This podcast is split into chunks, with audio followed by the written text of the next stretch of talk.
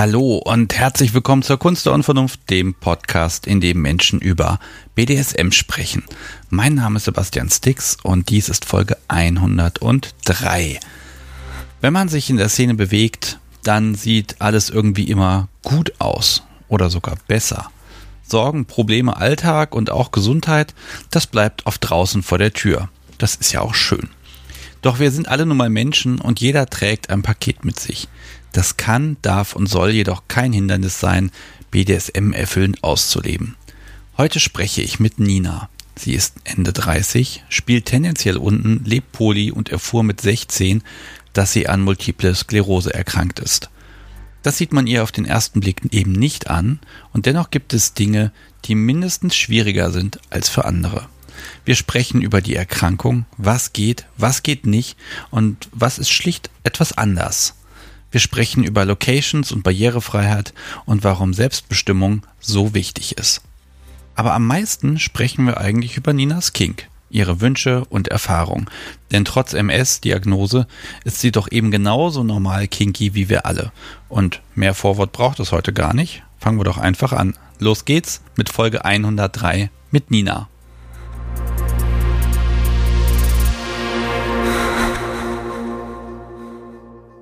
Liebes Publikum, es ist irgendwann Anfang September und da draußen brütet die Sonne. Aber ich bin hier eingeladen und äh, fühle mich total wohl bei Nina. Hallo. Hallo Sebastian. Ja, im, im Zentrum Hannovers, ich stelle dich ein kleines bisschen vor, 39, tendenziell Sub und ähm, du bist ja, mein, mein Angstgegner in Sachen Podcastaufnahme. Du hast mich mit Journalismus zu tun und ich werde mir Mühe geben, äh, das Niveau heute nicht so weit zu drücken. Aber du hast auch ganz, ganz spannende Themen und deshalb mussten wir unbedingt aufnehmen. Dann musste ich mich einfach überwinden und habe gesagt, ach, weißt du was, die ist so nett, da fährst du mal hin, das wird schon gut werden. Hallo. Hallo, ich, ich glaube, du musst das Niveau gar nicht alleine drücken. Ich helfe dir da gerne. Sehr schön. Dann haben wir da einen Pakt und sind uns einig. Und ja, äh, man kennt dich jetzt vom Podcast und von den Live-Sendungen noch nicht, deshalb äh, mag ich mal erwähnen, pff, nö, weißt du was? Stell dich doch einfach selber ein bisschen vor. Wer bist du? Warum sitze ich eigentlich hier und worüber wollen wir heute hier reden?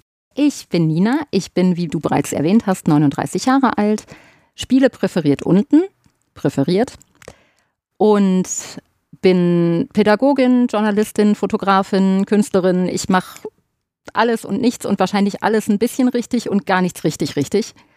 Und der Hauptgrund, warum du heute hier bist, ist, dass ich eine Behinderung habe, seit ich 16 Jahre alt bin und auch eine, die mich und mein Leben und auch die Menschen in meinem Leben sehr tangiert, fordert und weswegen mit mir Dinge oft anders laufen müssen und anders gemacht werden müssen als mit gesunden Menschen. Das klingt total fürchterlich, aber ganz ehrlich, äh, ich glaube, zu viel Schwarzmal müssen wir da auch nicht, denn ich sehe dich als sehr lebensfreudigen Menschen und kenne dich ja auch jetzt schon ein paar Jahre, wie du in der Szene durch die Gegend hüpfst und zwar mit Betonung, du hüpfst durch die Szene. ähm, bist ja beim Stammtisch engagierst du dich und äh, machst da den einen oder anderen, das ein oder andere Ehrenamt und bist einfach aktiv. Äh, und eben genau das trotz der Behinderung. Äh, magst du sagen, welches ist?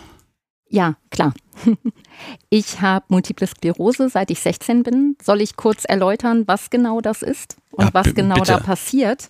Ein, ein Schnellkurs fürs Podcast-Publikum, damit die auch ja. grob eine Ahnung haben. Denn ganz ehrlich, ich muss sagen, man sieht es dir nicht an. Du fährst jetzt nicht im Rollstuhl durch die Gegend, man kann es dir ansehen, aber nicht immer, zum Beispiel nicht jetzt. Und das ist natürlich immer so eine versteckte Sache und da müssen wir einfach mal drüber reden. Genau, also wobei nicht mit Rollstuhl, das mag stimmen, aber ich habe ja einen Rollator. Sobald ich die Haustür verlasse, ist der dabei. Aber ich erkläre eben erstmal kurz, worum es bei Multipler Sklerose eigentlich geht. Multiple Sklerose, Abkürzung MS, die werde ich ab jetzt auch lieber benutzen, weil ja, ich bitte. über das lange Wort stolper und das mag niemand. Also MS ist eine chronische Autoimmunerkrankung, bei der Teile meines Blutes der Meinung, also Teile meiner T-Zellen, der Meinung sind, dass die Schutzschicht um meine Nervenbahnen im Gehirn und im Rückenmark, die Myelinschicht, so heißt die, was körperfremdes ist und angegriffen und zerstört gehört. Und da, wo die Teile der T-Zellen die zerstören, liegen meine Nerven im wahrsten Sinne des Wortes einfach blank. Und da, wo eben diese Schicht zerstört wurde, können Entzündungsherde entstehen. Und je nachdem, an welchem Nerv das eben gerade der Fall war, kann ich mal nicht laufen, nicht greifen, nicht gucken, nicht. Wir haben am ganzen Körper Nerven. Ihr könnt euch das selber zusammenreimen, was da alles betroffen sein kann. Das erste Anzeichen dieser Erkrankung hatte ich mit 16, die endgültige Diagnose mit 17. Und mir wurde damals gesagt, aber das ist jetzt auch wirklich, wirklich schon eine Weile her, und der Arzt, der mir die Diagnose genannt hat, sagte dann, dass er mir keine Angst machen möchte, aber ich werde wahrscheinlich nicht älter als 40. Und das ist mittlerweile natürlich Bullshit. Und es war auch unverantwortlich von ihm, mir das so zu sagen. Aber das ist, wie ich damit aufgewachsen bin irgendwo. Also ich war schon immer, mir war immer sehr bewusst, dass meine Zeit irgendwo begrenzt ist. Wie sieht das denn? Also klar, wir können schon mal festhalten, du wirst dir nicht innerhalb von weniger als einem Jahr umfallen. ähm, Voraussichtlich nicht. Ne, also, aber äh, das ist ja, also das ist ja eine Entzündungsgeschichte, die ja sich entwickelt, leider Gottes. Ne? Also es ist jetzt nicht so, ähm, äh, das ist jetzt so, wie es jetzt ist genau. und dann ist das für immer so, sondern das ist ja etwas, was leider fortschreitet. Genau, um das kurz weiter zu erläutern, die, also dieses Fortschreiten, von dem du gerade gesprochen hast, das nennt sich auch Schub. Also ein Schub ist quasi eine spürbar direkte Verschlechterung von körperlichen Fähigkeiten, Möglichkeiten, was auch immer, und die kommt plötzlich. Also es ist zumindest bei meiner Form. Es gibt auch andere Formen, über die kann ich aber wenig sprechen, weil mein Körper da eben nicht drin ist und ich dementsprechend auch nicht. Aber es kommt sehr plötzlich und früher ging es dann eben durch Medikamente wieder weg. Mittlerweile bekomme ich dank der guten Dauermedikationen, die ich nehme, gar keine Schübe mehr. Das heißt, es wird nichts besser, aber, aber es wird auch nicht signifikant schlimmer. Okay, aber das ist schon mal ein Fortschritt in der Medizin, dass da echt einiges machbar ist. Also das war auch mein letzter Stand. Die Schübe, die, die kommen halt und dann ist das so. Aber wenn man so weit inzwischen gekommen ist, toi toi toi, vielleicht wird's, kommt da noch mehr optimierte Medizin. Aber trotzdem musst du erstmal damit leben. Es ist, wie es ist. Eben, also das tue ich ja aber auch seit ich 16, 17 Jahre alt bin. Und ich glaube, gerade weil ich das schon so in so jungen Jahren gesagt bekommen habe, bin ich ja reingewachsen. Also ich weiß nicht mehr, wie es sich anfühlt, so lange rennen zu können, wie ich will, so lange tanzen zu können, wie ich will, oder, oder noch ein gesundes Gleichgewicht zu haben. Das weiß ich alles nicht mehr. So, ich, ich stolper natürlich immer mal wieder drüber, dass andere das können. Und manchmal macht mich das auch traurig. Das hängt dann aber davon ab, wie mein Tag war, wie mein Leben gerade läuft, mit dem ich normalerweise ganz zufrieden bin. Aber wir haben ja alle mal Schwankungen. Und im Normalfall komme ich aber gut mit den Einschränkungen klar, die ich habe. Ja, und ich wage zu behaupten, dass ja, dass du doch das ein oder andere Ding ein bisschen intensiver genießen magst und dir das vorgenommen hast.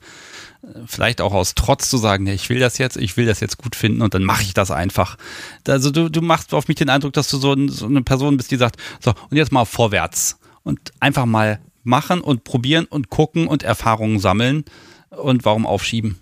Genau, das hat aber wenig tatsächlich mit dieser frühen Diagnose zu tun, zumindest nicht bewusst. Unterbewusst kann das sein, aber ich habe jetzt mein ganzes Leben nicht gedacht, oh, ich muss jetzt unbedingt noch das machen, weil morgen kann ich ja vielleicht nicht mehr laufen. Das ist nicht so.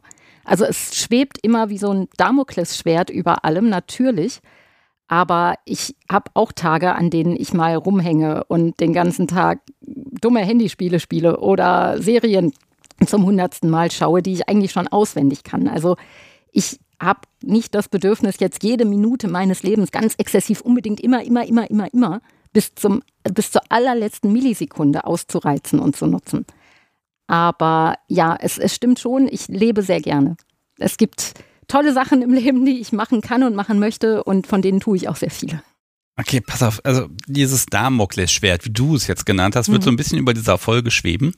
Und das hat natürlich auch Auswirkungen auf dein BDSM, ganz ja, klar, klar, sogar große Auswirkungen zum Teil. Aber bevor ich dazu kommen möchte, mag ich erstmal wissen, wie das mit dem ganzen King bei dir überhaupt angefangen hat.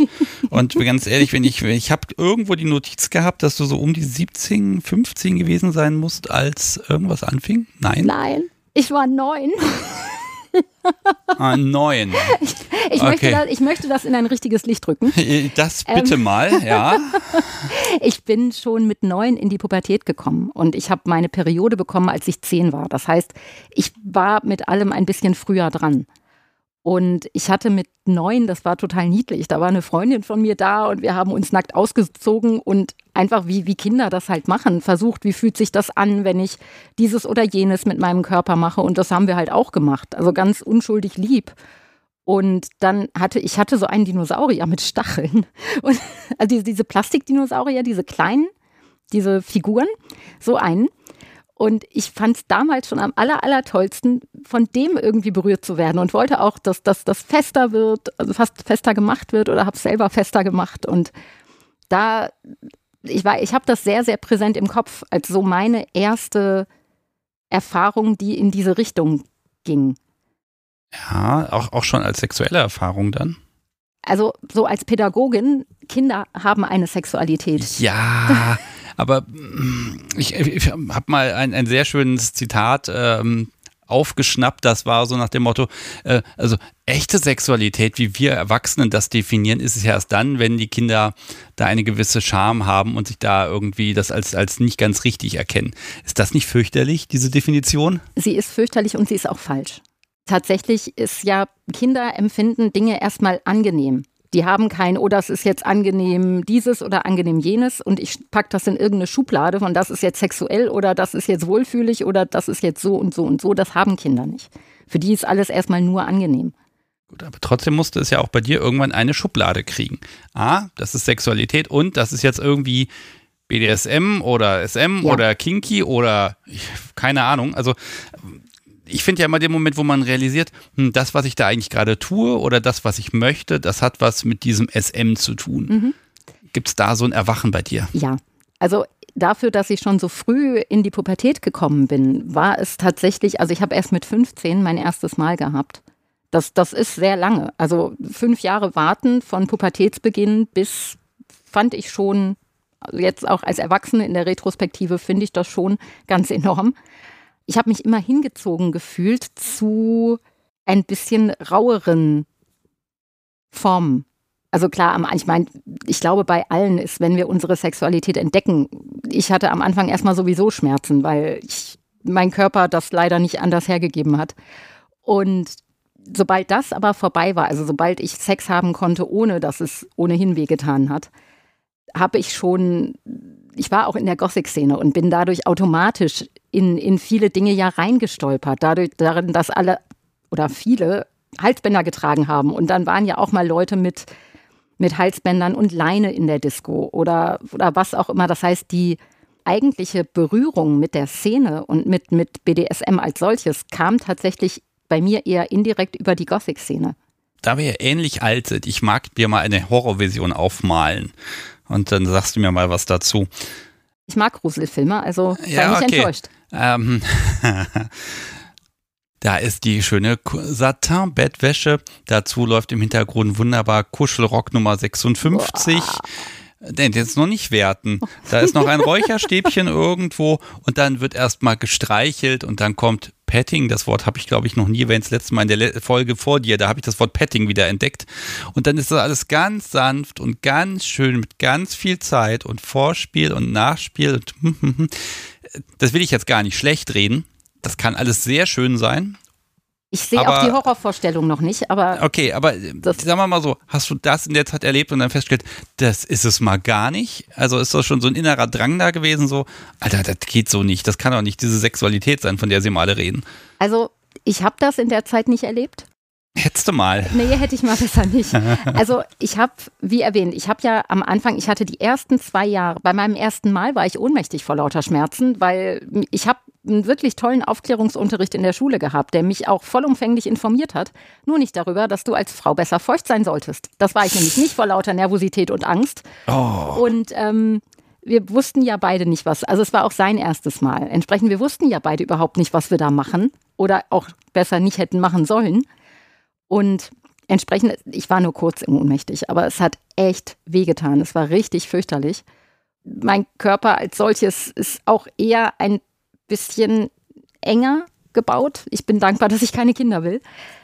Ähm, und dadurch hat es einfach echt gedauert, bis mein Körper sich daran gewöhnt hat, dass da große Dinge reingesteckt werden oder kleine Dinge, irgendwas reingesteckt wird. Aber, aber daran konnte sich dein Körper gewöhnen. Also oh, jetzt ja. nicht mehr so, dass du bis heute da so einen gewissen Schmerz dann einfach erleiden musst. Nein, also hin und wieder gerne, aber nicht, aber nicht automatisch, nein.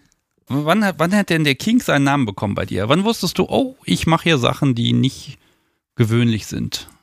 Ich glaube so, seit ich 18 bin, ungefähr es ging ja vorher auch schon durchaus in die Richtung, auch weil ich ja mit vielen Menschen aus der Szene irgendwie befreundet, bekannt, verpartnert, ver, lass uns mal ficken war.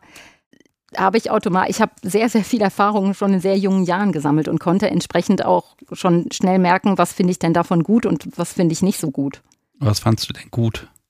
Härter angefasst werden, fand ich gut. Und wenn, wenn Mann oder Junge in dem Fall ja eher einigermaßen wusste, was er da macht und mich nicht gepampert hat, sondern wir einfach Spaß haben konnten und über die Dinge, die ich noch so mag, können wir später gerne ausführlicher sprechen, aber das war nicht mit, mit 18. Da war es wirklich ein Hin, Hintasten, hin, Hinschauen und ja, mir geht so ein bisschen um das Mindset. Das war so ein, ich probiere das und dann, das ist okay.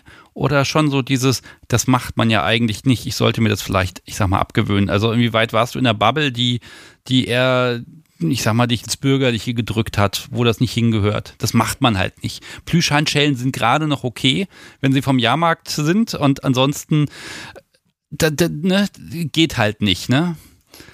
Also. ich mag deine Sozialisation ja doch ein bisschen anschauen. Äh, ja, aber die ist nicht wirklich, also es ist schwierig, die in dem Kontext anzuschauen. Meine Verwandtschaft hat ohnehin herzlich wenig von dem mitbekommen, was ich so tue. Und wenn doch, war es ihnen entweder egal oder es war auf jeden Fall nichts, was irgendwie eine Rolle gespielt hat. Dass ich dann irgendwann nur noch schwarze Klamotten getragen habe, da dachte meine Mutter, ich nehme jetzt Drogen und werde Satanistin. Ich habe ihr ganz lange ausführlich und sehr liebevoll in meinem Dafürhalten erklärt, dass das nicht der Fall ist. Und das heißt, von, von meiner Familie in Anführungszeichen kam da in Bezug auf Sexualität eigentlich nichts. Außer dass ähm, irgendwann klar war, okay, Nina hat häufiger mal andere Jungs zu Besuch oder im Freundeskreis oder was auch immer. Und das wurde kommentiert mit, ah, dich heiratet sowieso nie jemand. Finde ich okay. und ansonsten dadurch, dass ich ja eben in der, in der Gothic-Szene war und in der, also Gothic- und Punk-Szene war damals bei uns im Pod so ein bisschen ver verwoben. Und da war ich zusammen mit lauter Menschen, die toleranter waren, die irgendwie gesagt haben, hey, Hauptsache, alle sind zufrieden und glücklich mit dem, was sie tun. Das heißt, dieses Stigma in Bezug auf BDSM hatte ich nie früher. Ich hatte es in Bezug auf Poli, aber nicht in Bezug auf BDSM. Poli ist auch nochmal so ein Punkt, den ich heute groß auf meiner Liste habe. Liebes Publikum, wir kommen da auch noch hin. Unbedingt. Das hast du mit 16, 17 eine Diagnose bekommen. Mit 18 ist es dann auch BDSM. Mhm ich meine, die Ärzte, was haben die gesagt? Schon, seien Sie vorsichtig oder so gab es irgendwelche, oder das ist einfach so, also ist so ein bisschen die Frage, ähm, ob das schon so, so ein, Sie können das jetzt nicht machen im Leben, ob es so eine Anweisung gab, eine ärztliche? Nein. Nein. Also okay. es, es gab keine ärztliche Anweisung, definitiv nicht. In Teilen kann ich ja, wenn ich Schübe hatte, überhaupt bestimmte Dinge nicht tun. Also dann bin ich froh, wenn ich laufen kann. Aber dieses, sie können tun, was, was sie, was sie können, das, das ist so erstmal ja. gesetzt. Ich kenne mich ja. ja. nicht aus, deshalb bist du ja da. Ja. Ähm, Ach, deswegen bin ich ja. da, weil du dich nicht auskennst. Genau. Na super. Ja, ich will ja was lernen. ähm, gut, aber, aber trotzdem ist so, da war ja nur eine, Diagnose, das heißt nur, da war erstmal die Diagnose da. Hat das schon eine, eine direkte Auswirkung gehabt? Also gab es schon von vornherein Dinge, wo du sagen musstest, ah, das würde ich gern probieren, aber da, da wird es für mich schwierig. Ja, tatsächlich. Ich wollte, also ich habe auch mein Abitur geschmissen, weil ich hatte andere Dinge im Kopf in dem Alter, in dem es relevant gewesen wäre, mich auf die Schule zu konzentrieren. Ich wollte ursprünglich mal Archäologie studieren in Verbindung mit Ägyptologie. Es ist total gut, dass ich das nicht gemacht habe, weil sonst wäre ich jetzt arbeitslos und wahrscheinlich gelangweilt und frustriert. Aber da war klar, das ergibt nicht viel Sinn, das noch anzufangen, weil mein Körper hat ja mit 16 schon angefangen, irgendwie abzubauen. Und das in der Zeit auch in einem sehr rasanten Tempo. Entsprechend hätte ich vom im Sand buddeln gar nicht so viel gehabt oder hätte oder konnte ich vom im Sand buddeln gar nicht so viel haben und das stand schon fest, wie ich ursprünglich mal gedacht habe. Mhm. Aber ja, ansonsten hätte ich das wahrscheinlich zumindest versucht. Ich überlege gerade, also ich meine, heute hat man ja dieses klassische, man, man lernt das kennen, ah, es gibt BDSM, dann googelt man wie blöde und dann hat man irgendwann eine erste Session, die dann auch ich sag mal, wie im Film ist. Ne? Man bereitet sich drauf vor und man hat dieses ganze Gespräch und so weiter. Ich habe das Gefühl, bei dir war das so ein ganz organisches, ach, einfach Kram ausprobieren. Ja. Was denn so? also womit, womit hast du angefangen? Und auch da ist ja die Frage, einfach unten angefangen oder oben oder einfach nur irgendwas probiert? Also das ist ja nicht alles in Stein gemeißelt, wie man kinky ist. Also ja, es war organisch. Dadurch, dass ich aber in meinem normalen Alltagsleben halt immer laut war, mittelpunktsnah war und mich viel für andere eingesetzt habe und mich auch in der Schule immer alle kannten und ich Schülersprecherin war und weiß der Henker nicht was, war für mich schon von vornherein irgendwo ansprechender, das im Bett nicht zu sein.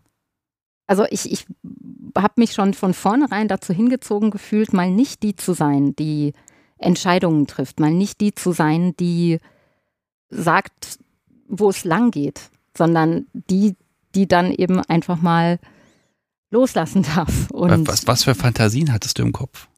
Oh, als ich klein war, oder also jung war, nicht klein. Als ich jung war, hatte ich so diese Fantasien von irgendeinem Stamm, der mich an einen Marterfall fesselt und alle nacheinander vögeln mich einmal durch. Das war eine sehr jugendliche Fantasie, aber die konntest du bis heute nicht erfüllen. Die möchte ich auch nicht erfüllen. Okay.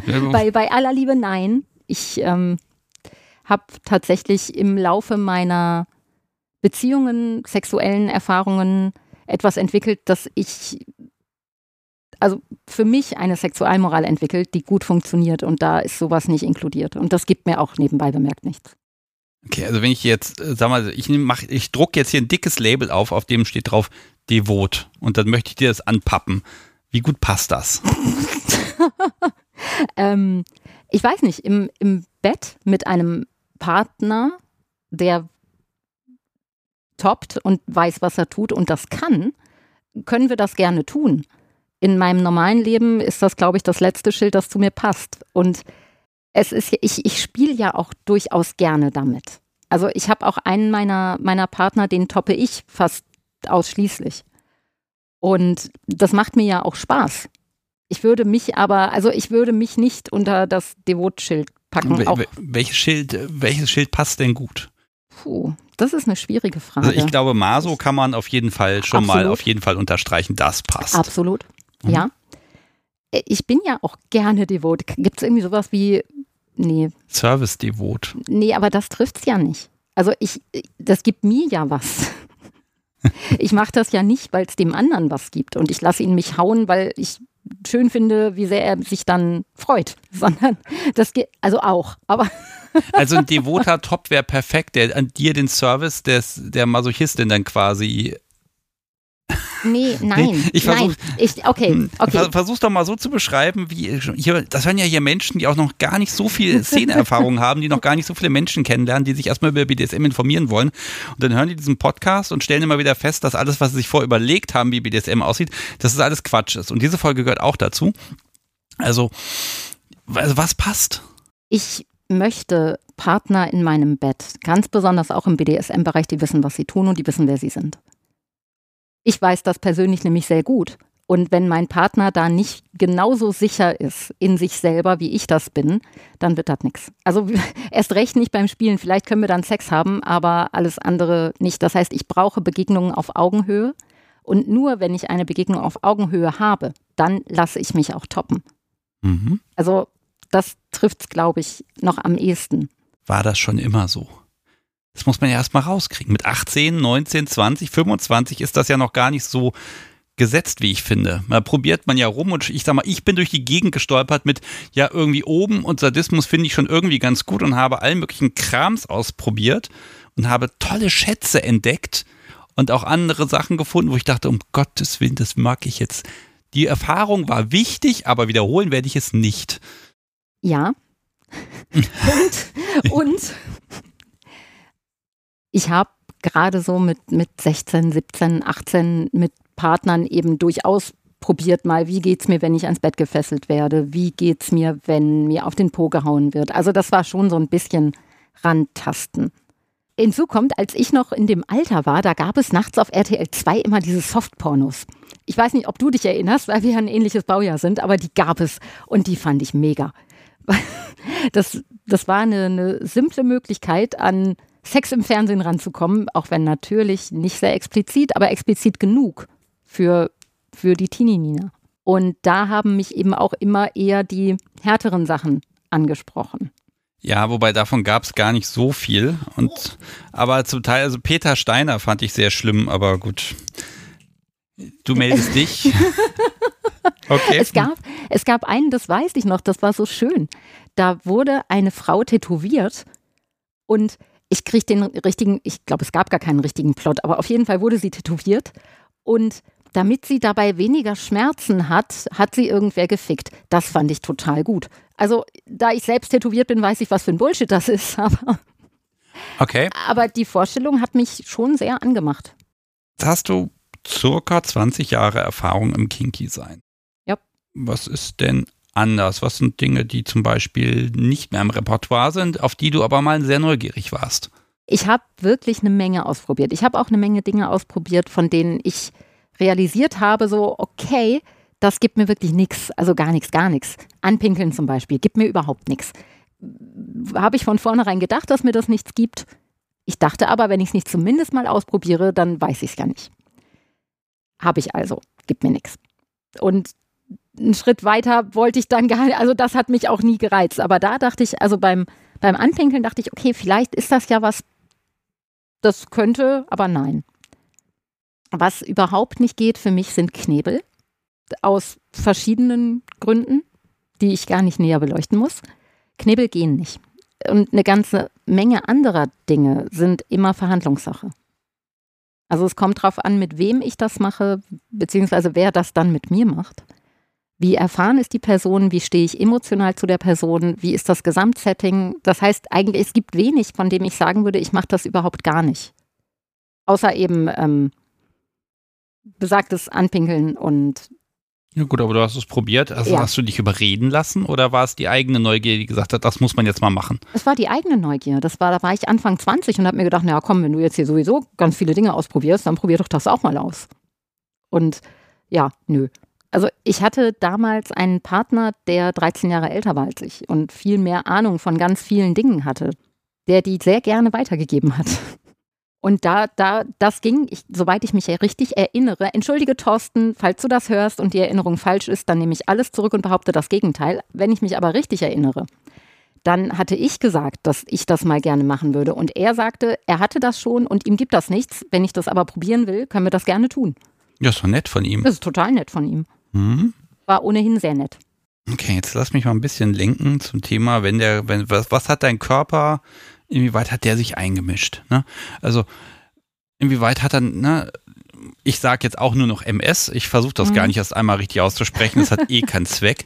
Ähm, aber inwieweit hast du gemerkt, äh, oder ja, inwieweit hat dein Körper blockiert oder dich dazu gezwungen, auch an, an manchen Stellen mal langsam zu machen? Oder wo, wo sind da auch am Anfang und bis heute auch Einschränkungen gewesen, wo du sagen musst, das kann ich nicht machen?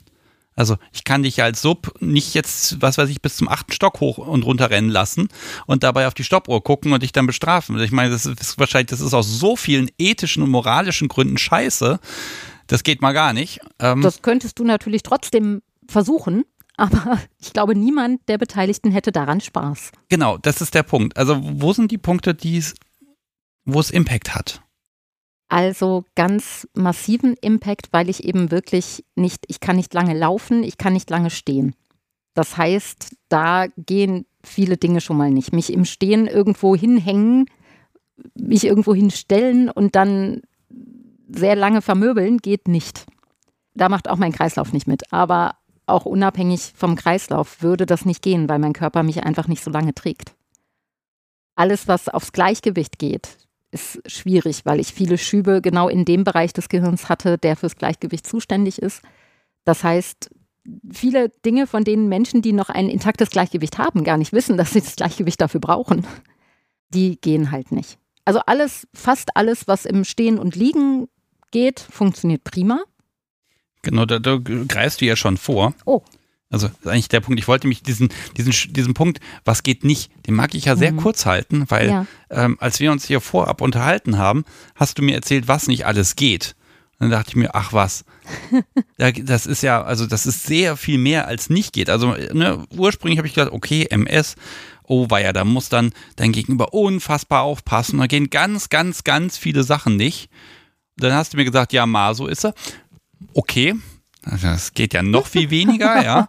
Und dann hast du mich aufgehört und ich habe gedacht, ach was. Also na, man, man schreckt ja erstmal zurück, weil man kennt über eine Krankheit, über eine Behinderung, man hat schon irgendwas darüber gehört und dann ist man automatisch ganz vorsichtig und dann lässt man quasi alles bleiben. Und SM, das geht doch nicht.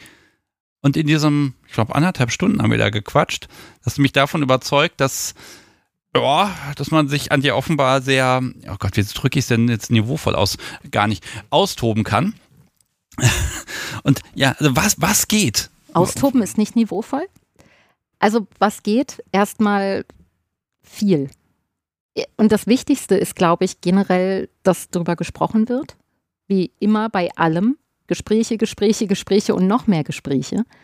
Und einfach auch dann natürlich, wie das auch normal ist, ein Gespür füreinander entwickeln, wann, was heißt denn dieses oder jenes Signal? Bei mir muss Mensch dann vielleicht manchmal schneller reagieren als bei Gesunden, aber solange ich nicht laufen muss, tanzen geht ja auch nicht mehr gut. Also Mensch könnte mir befehlen, tanz, dann tanze ich auch, ich kann toll tanzen, aber es geht eben nicht lange. Und das muss mein Spielpartner vorab wissen und präsent haben, um da irgendwie nicht was von mir zu erwarten, was ich gar nicht leisten kann. Das, lass mich da mal dazwischen fragen. Das geht nicht, weil du dann Schmerzen hast oder weil es einfach, weil der, weil der Körper sagt, ich mache es nicht? Es ist eine Mischung aus beidem. Also koordinativ bekomme ich das nicht mehr hin.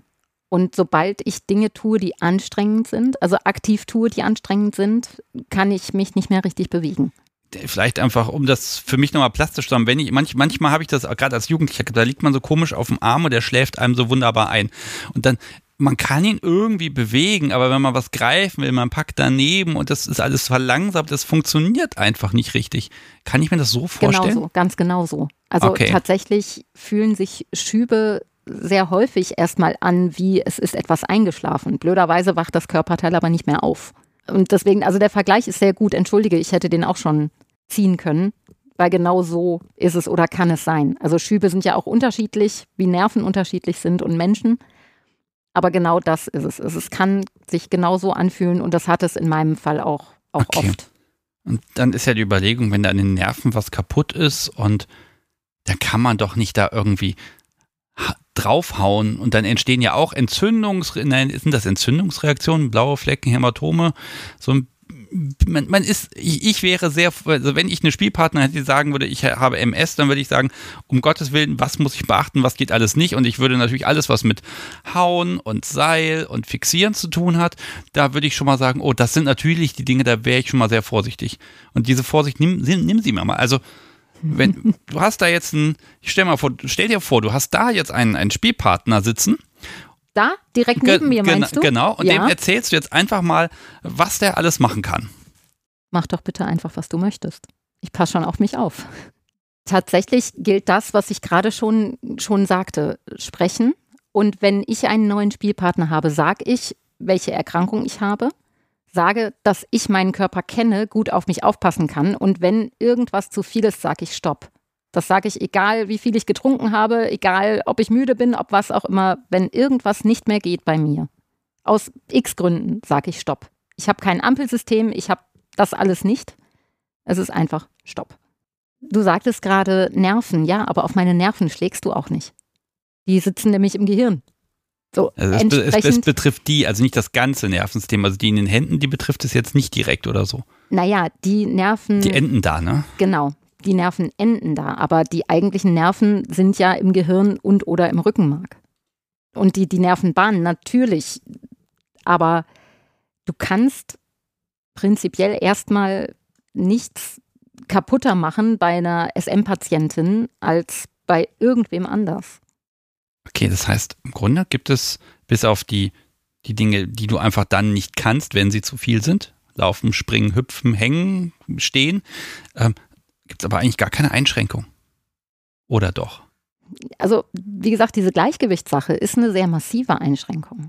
Aber wenn du jetzt auf so einem Bock liegst zum Beispiel und dann kommt da irgendeine Peitsche zum Einsatz, da gibt es eigentlich keinen Unterschied. Da ich nicht gesund war, seit ich das erlebt habe, kann ich dir nicht beantworten, ob es einen Unterschied gibt. Fühlst du dich irgendwie eingeschränkt? Ja, natürlich. Nein, äh, Ich ja. hab- Du merkst, ich versuche mich der Sache zu nähern. Ich Ja. höre einfach mal ein bisschen zu. Ja, natürlich fühle ich mich eingeschränkt. Ich laufe mit einem Rollator, ich bin 39, ich bin schlank, ich bin attraktiv und ich habe einen Rollator. So, das alleine das schränkt mich schon massiv ein. So, weil Deutschland ist nun mal kein sonderlich behindertenfreundliches Land. Weder die Menschen noch die Umgebung und erst recht nicht, wenn ich als junge Frau mit einem Rollator rumlaufe. Ich kann Bücher darüber schreiben, was mir schon alles an den Kopf geworfen wurde ob ich den Sitzplatz nicht Leuten überlassen möchte, die den mehr verdient haben oder den viel mehr brauchen als ich. Ob ich denn nicht mal Platz machen könnte. Ich, einer meiner Standardsprüche ist dann, naja, ich habe den Rollator gar nicht, weil der so gut zu meinen Augen passt. Aber also es, es Ja. ist viel mehr die, die Reaktion im Außen oder die, die, die Gegebenheiten im Außen, die Dinge für mich unangenehm machen. Weil auf mich kann ich aufpassen. Und ich komme auch gut klar. Jetzt hast du im Grunde perfekt übergeleitet zu dem nächsten Punkt auf meiner auch so wunderbaren Liste. Ähm, vielleicht ist das nochmal so ein Punkt. Man sieht es dir nicht immer an. Also wenn du jetzt irgendwo an der Bar sitzt in einem Club, merkt man nichts, sieht man nichts. Auch wenn man dich irgendwo in einem, einem dieser, Absch in dieser Räume hinter dem Vorhang irgendwie schreien hört oder so, merkt man nichts. Aber, und da habe ich jetzt die letzten Wochen auch ein bisschen drauf geachtet, wie ist eigentlich die gesamte kinky Umgebung aufgebaut und wie muss es dir damit gehen? Und ja, so ein Rollator ist äh, an dem Moment schon wieder schwierig, weil ich habe festgestellt, so, so ebenerdige BDSM-Läden sind mir bis auf einen einzigen in Hannover nicht bekannt. Es gibt immer eine Treppe, es geht immer in irgendein Gewölbe runter oder den Turm rauf oder irgendetwas. Äh, irgendwas ist immer. Und vielleicht frage ich dich mal, wie, wie, wie behindertenfreundlich ist denn diese ganze kinky Welt? Die Läden, die Clubs, alles. Wie weit ist man darauf vorbereitet? Gar nicht. Also simple Frage, simple Antwort. Ist es nicht. Also die, was, das, was die Situation rettet, sind die Menschen in, in der Szene, weil natürlich immer Hilfe angeboten wird, den Rollator zu tragen, mich zu stützen, was auch immer. Das, das ist gegeben, absolut. Nur, wie du schon richtig sagtest, das ist häufig in irgendwelchen Kellern, Gewölben oder irgendwo oben, was auch immer. Und es ist nicht immer ein Aufzug vorhanden. Das heißt, die, die rein bauliche Gegebenheit für Menschen mit einer Behinderung, und ich kann ja noch Treppen laufen, also ich glaube, für Menschen im Rollstuhl ist es noch viel, viel schlimmer, weil die ja wirklich angewiesen sind auf einen Aufzug, auf möglicherweise auch einfach ein behindertengerechtes Klo. Das, äh, dadurch, dass ich ja noch ohne laufen kann, kann ich da viele Dinge noch hinkriegen, wenn eben irgendwer anders meinen Rollator trägt. Was auch sehr häufig passieren muss. Ja, heißt aber auch, wenn irgendwann der Punkt kommen sollte, hoffen wir, dass es nicht passiert, dass du dann auf einen Rollstuhl wirklich dauerhaft angewiesen bist, dann sind all diese Läden, die du noch besuchen kannst, für dich nicht mehr zumutbar. Da bist du dann raus. Ja. Na toll. Ja, das ist, ich glaube, also ich hoffe natürlich sehr, dass dieser Punkt gar nicht kommen wird. Ähm, und ich weiß auch, dass ich im, im Zweifelsfall genug Partner habe, die sagen, Nina, ich trage dich auch, wenn es gar nicht anders geht. Was ich ungern möchte, weil ich so gerne selbstständig bin. Aber ich, also ich könnte das, ich würde das hinkriegen, weil ich eben tolle Menschen in meinem Leben habe. Nicht, weil die Welt möchte, dass ich das hinkriege. Ja, ich, ich mag natürlich hier auch so ein bisschen die Folge öffnen, weil es gibt ja nun mal kinky Menschen, die noch sehr viel mehr Pech hatten als du. Ne? Absolut. Und die sind im Grunde von vornherein ausgeschlossen von vielen Dingen oder die müssen sich da sehr genau informieren. Und wie gesagt, wenn ich da so überlege, welche Clubs und Läden, wo hätten die denn einen, einen Zugang, wo sie selbstbestimmt sich auch bewegen können oder hinbewegen können erstmal, da wird es dann schon dünn. Ja. Äh, die Frage ist ja, ist das eine Kritik oder ist das einfach nicht zu ändern? Weil die Läden haben eh schon Schwierigkeiten, überhaupt zu bestehen. Das ist natürlich eine schwierig, schwer zu beantwortende Frage und ein schwer zu beantwortendes Thema, weil ja, die Läden haben schon Schwierigkeiten zu bestehen. Gleichzeitig hätten sie vielleicht weniger, wenn sie zugänglicher wären, wenn alle Menschen, die wirklich dahin möchten und das nutzen möchten, das auch können. Das kann ich nicht sagen, weil ich leider doch gar nicht so gut in die Zukunft schauen kann. Ja, ich, ich habe auch überlegt, würde ich so einen Laden, so einen Club aufmachen und ich kriege jetzt irgendwie so ein ah, wunderschönes Kellergewölbe angeboten und so, ne? Dann würde ich wahrscheinlich auch sagen, ja, das, den Laden nehme ich so, ne? Und dann wohl wissend, spätestens seit heute, damit schließe ich in dem Moment, wo ich diese Entscheidung treffe, Menschen aus. Ist aber dann einfach so, weil die Alternative ist meistens gar nichts zu machen. Wobei auch da, es ist ja durchaus möglich, auch in Keller, Kellergewölben so etwas wie ein auch wenn ich, wenn ich die nicht mag, aber Treppenlifte gehen. Ich habe, als ich in Tschechien war, in Prag, beziehungsweise in der Nähe von Prag, in Sedlec, äh, da gibt es ein Osarium unten im Kellergewölbe einer Kirche. Die haben, natürlich gibt es da eine Treppe, die haben aber auch so einen Aufzug, kennt ihr die, mit, wo man permanent drücken muss, wenn man runterfahren möchte? Mhm. So einen. So einen haben die da eben für Menschen mit Gehbeeinträchtigungen, aber auch für Mütter mit Kinderwegen. Ja. Klar, Kinderwegen brauchst du im Normalfall in einer SM-Kneipe nicht. Und in, einem, in sowas ähm, trotzdem, es ist ja, es ist ja ein allgemein bauliches Problem, das einfach existiert. Gut, aber du musst jetzt damit leben, dass es so ist. Du kannst dich da bewegen und ja. das, das funktioniert auch. Und jetzt hast du am Anfang gesagt, die Menschen machen das so ein bisschen wett. Wie siehst du denn die, die ja, ich sag mal, die King-Community ist wahrscheinlich ein bisschen zu kurz gegriffen, ne?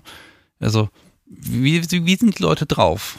Ich glaube auch nicht, dass ich die King-Community als solche in irgendeiner Art und Weise bewerten oder beurteilen kann. Das liegt mir fern, das möchte ich auch gar nicht. Meine Erfahrung aber, wenn ich mit Rollator auf Partys bin, ist erstmal immer ein total anerkennendes, oh wow, dass du das noch machst, wo ich mir denke, so ja gut, aber die Wahl ist jetzt auch nicht wirklich groß, die ich da habe.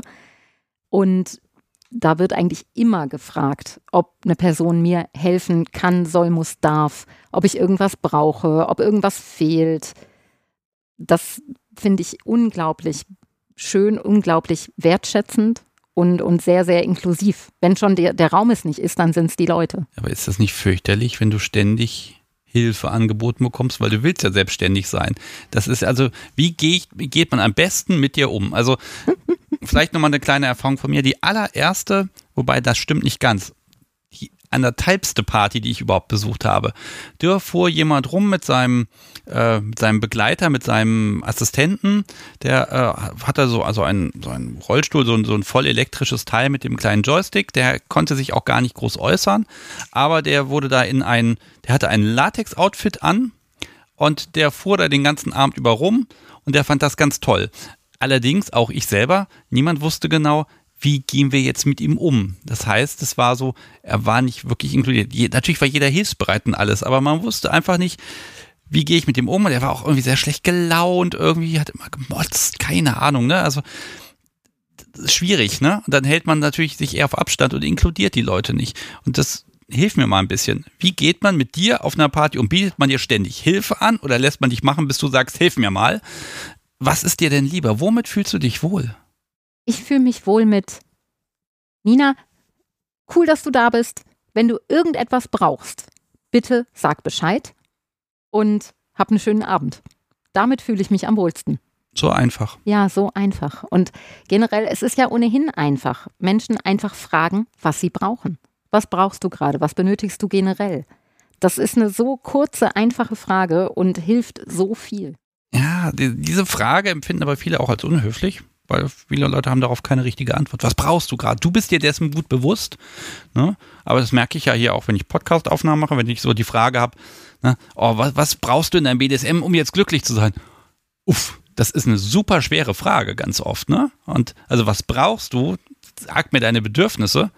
Hammerfrage. Du kannst davon ausgehen, dass die meisten Menschen mit einer irgendwie gearteten Behinderung deutlich besser wissen, was sie brauchen und ihren Körper auch deutlich besser kennen, als gesunde Menschen das tun im Schnitt. Da hast du einen Vorteil. Äh, ich habe, glaube ich, ganz viele Vorteile, aber ja, in, in dem Kontext sicherlich auch. Ich musste mich ja sehr, sehr intensiv schon in jungen Jahren mit meinem Körper auseinandersetzen, den kennenlernen, wissen, was der kann, was der nicht kann. Muss da auch immer wieder mich, mich selber reflektieren, hinterfragen, geht das überhaupt noch? Geht das nicht mehr? Ja, dadurch habe ich einen sehr guten Überblick über meine Fähigkeiten, Fertigkeiten und was eben bedacht werden muss und was nicht. ich, meiner Erfahrung nach haben das aber die meisten Menschen mit körperlichen Einschränkungen, weil wir alle da, glaube ich, einen ähnlichen Weg gehen mussten und immer noch gehen. Also das ist jetzt, macht es natürlich top. Jetzt gehe ich nochmal wieder ein bisschen Richtung Spiel. Ja. Ist ein bisschen schwieriger, weil ich genieße es natürlich als Top so ein bisschen, dann, dann provoziere ich und dann kommt da ein, ich kann nicht mehr. Und dann sage ich, ja doch, da geht noch ein bisschen was. Und dann geht man gemeinsam über diese Schwelle rüber. Und natürlich hilft man und schiebt noch ein bisschen an. Und bei dir muss man einfach anerkennen, du und nur du weißt, was geht noch und was geht nicht. Das ist bei allen anderen aber auch so. Also ich werde auch gerne über Schwellen geschubst. Von dem, der Person, die mich toppt. Ja. Aber wenn die sich verschätzt, schwierig, ne? Dann habe ich einen Mund, den ich benutzen kann. Also, das meine ich ernst. Also dieses Stopp, was ich nutze, das benutze ich auch nur, wenn es wirklich einen Grund zum Stoppen gibt. Das benutze ich nicht, wenn ich eigentlich sagen will, oh nein, bitte nicht, stopp. Nein, das benutze ich, wenn es ein, ein ganz, ganz klarer Grund ist, um jetzt aufzuhören. Mhm. Und entsprechend, ich, ich mag, wir sind alle BDSMer. Wir mögen alle Spiele mit Grenzen. Ich mag das auch. Und ich will das auch. Ich fordere das, glaube ich, auch irgendwo. Von mir, von meinem Top habe ich nichts zu fordern, natürlich nicht, aber von mir fordere ich das. Und ich möchte, ich bin kein rohes Ei. Das Gegenteil ist der Fall. Ich bin sehr resilient, ich kenne mich gut. Ich, Mensch muss mich nicht behandeln, als würde ich bei jedem kleinen Luftzug kaputt gehen. Das ist nicht so. Ja, dann, dann mag ich mal weiter gucken. Also sagst du vielleicht auch erst später Stopp, als du vielleicht solltest. Das ist gerade irgendwie schon geil, die Situation. Ne? Da könnte man ja ah, ein bisschen noch. Ich muss dich enttäuschen, nein. Okay. Ich, also mein, mein Stopp ist wirklich sehr, sehr, also manchmal warte ich ein bisschen, weil ich in dem Moment, also schon wie du sagst, weil ich in dem Moment schon denke, boah, aber oh, das ist echt fies, aber ich, aber oh, natürlich habe ich das. Und trotzdem, ich kann mich da ganz gut auf mich selber verlassen. Und entsprechend können auch die Menschen, die mich toppen, sich da ganz gut auf mich verlassen.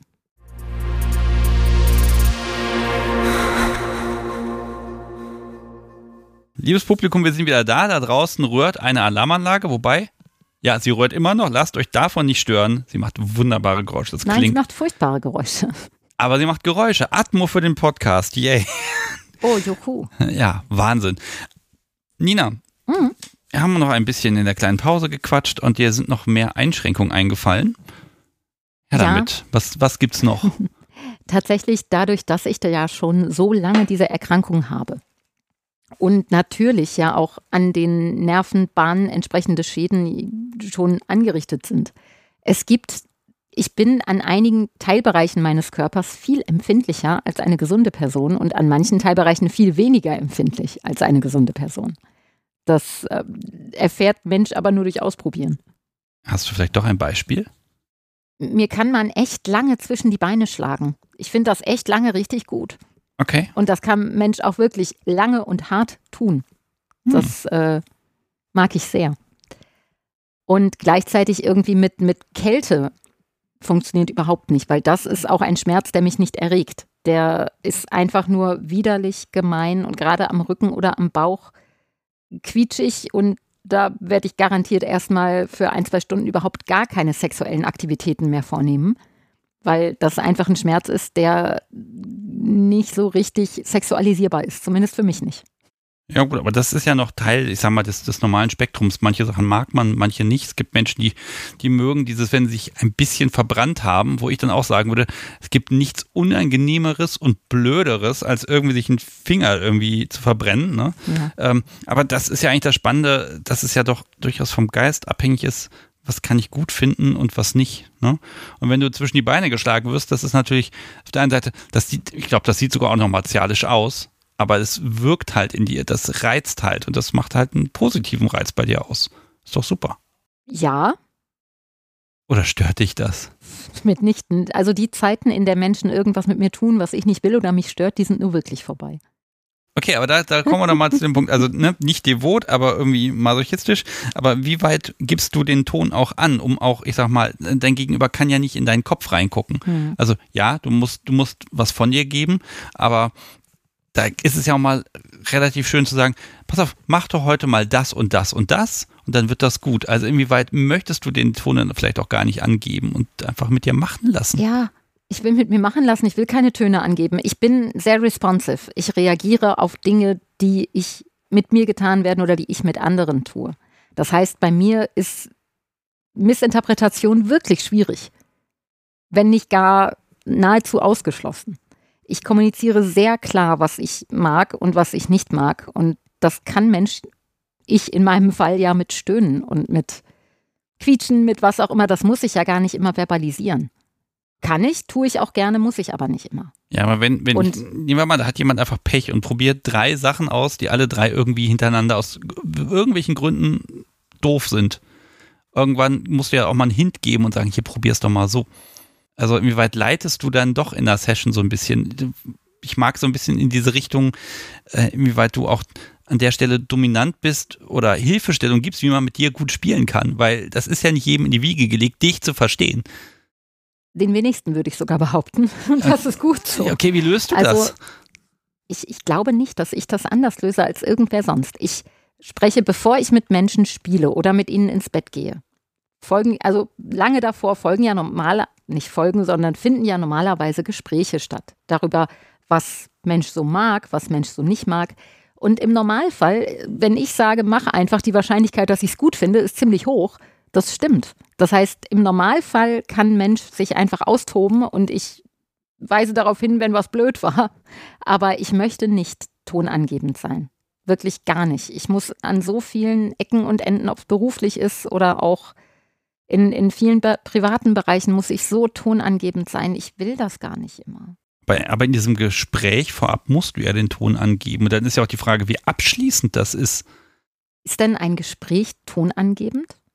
Ich würde erstmal sagen, nein, ein Gespräch sagt erstmal, hey, worauf stehst du denn so? Ach ja, cool, das mag ich auch. Ich mag auch das. Magst du das auch? Ja, nö. Ah, okay. Das heißt, es ist ja, es muss ja auch nicht immer sofort aufgeladen sein. Und ich habe noch nie, bevor ich mit irgendwem ins Bett gegangen bin, gesagt, so, ja, aber ähm, du darfst auf gar keinen Fall, falls du da drauf stehst, auf gar keinen Fall äh, in die Schulter kneifen oder was auch immer. Das, das machen ja Menschen nicht. Ja gut, also, aber die Info mit dem Knebel zum Beispiel, die wird man, wirst du den Leuten ja geben. Wenn, wenn das aufs Tableau kommt.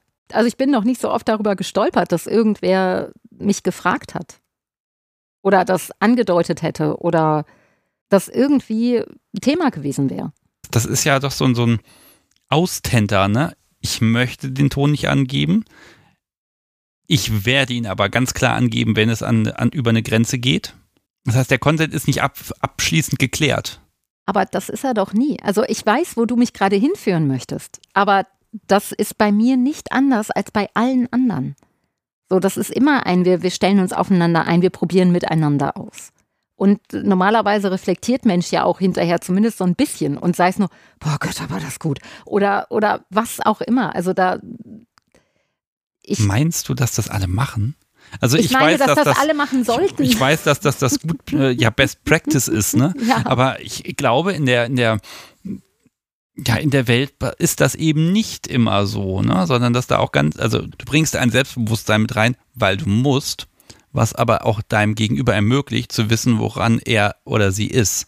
Das ist, finde ich, eigentlich eine schöne Fähigkeit, zu sagen, hier, das sind die Regeln, so funktioniere ich erstmal grundsätzlich und darauf können wir aufbauen.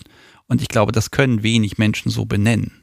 Was sehr, sehr schade ist. Also ich würde vielen Menschen, dass sie gönnen, dass sie das benennen können und rausfinden über sich selber, weil wer soll es denn machen, wenn nicht sie? Das ist ja unser Leben und unser Körper. Und wenn da nicht wir verantwortungsvoll mit umgehen und bewusst mit umgehen, wer soll das denn dann tun? Also ich bin ein, eine riesengroße Freundin von Eigenverantwortung. Weil nur wenn ich die vollumfänglich wahrnehme, macht in meinen Augen auch sowas wie, wie miteinander spielen, miteinander intim werden und sich einander annähern, auf welche Art auch immer nur Sinn. Wenn ich selber nicht weiß, wer ich bin und was ich will, wo soll ich denn da irgendwie mich annähern können, wenn ich gar keinen Standpunkt habe? Dann, dann bin ich ja, nee, also.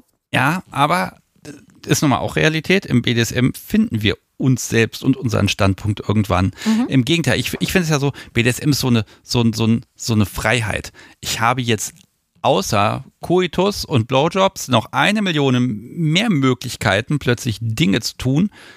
Wahnsinn. Und jetzt muss ich mich da drin erstmal finden. Und, und das, Kunilingus, nicht zu vergessen. Ja, den meinetwegen.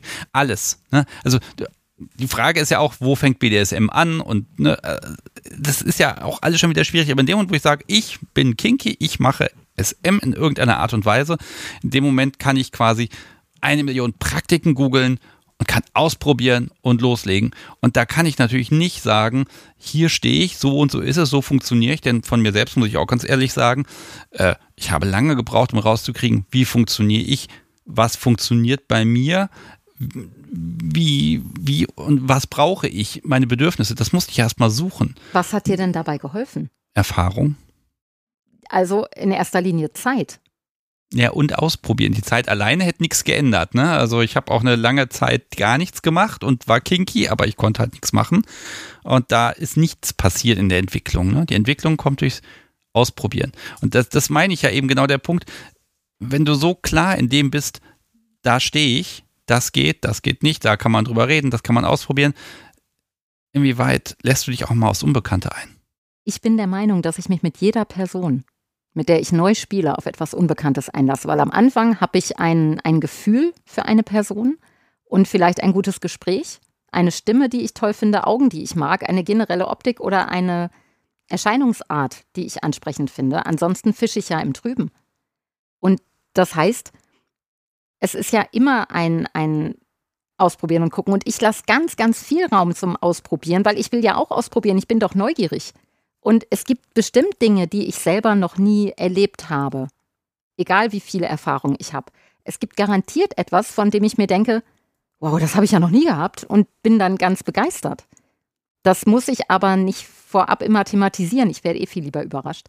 Also es ist ja immer ein, ein aufs Unbekannte einlassen bei einer neuen Person.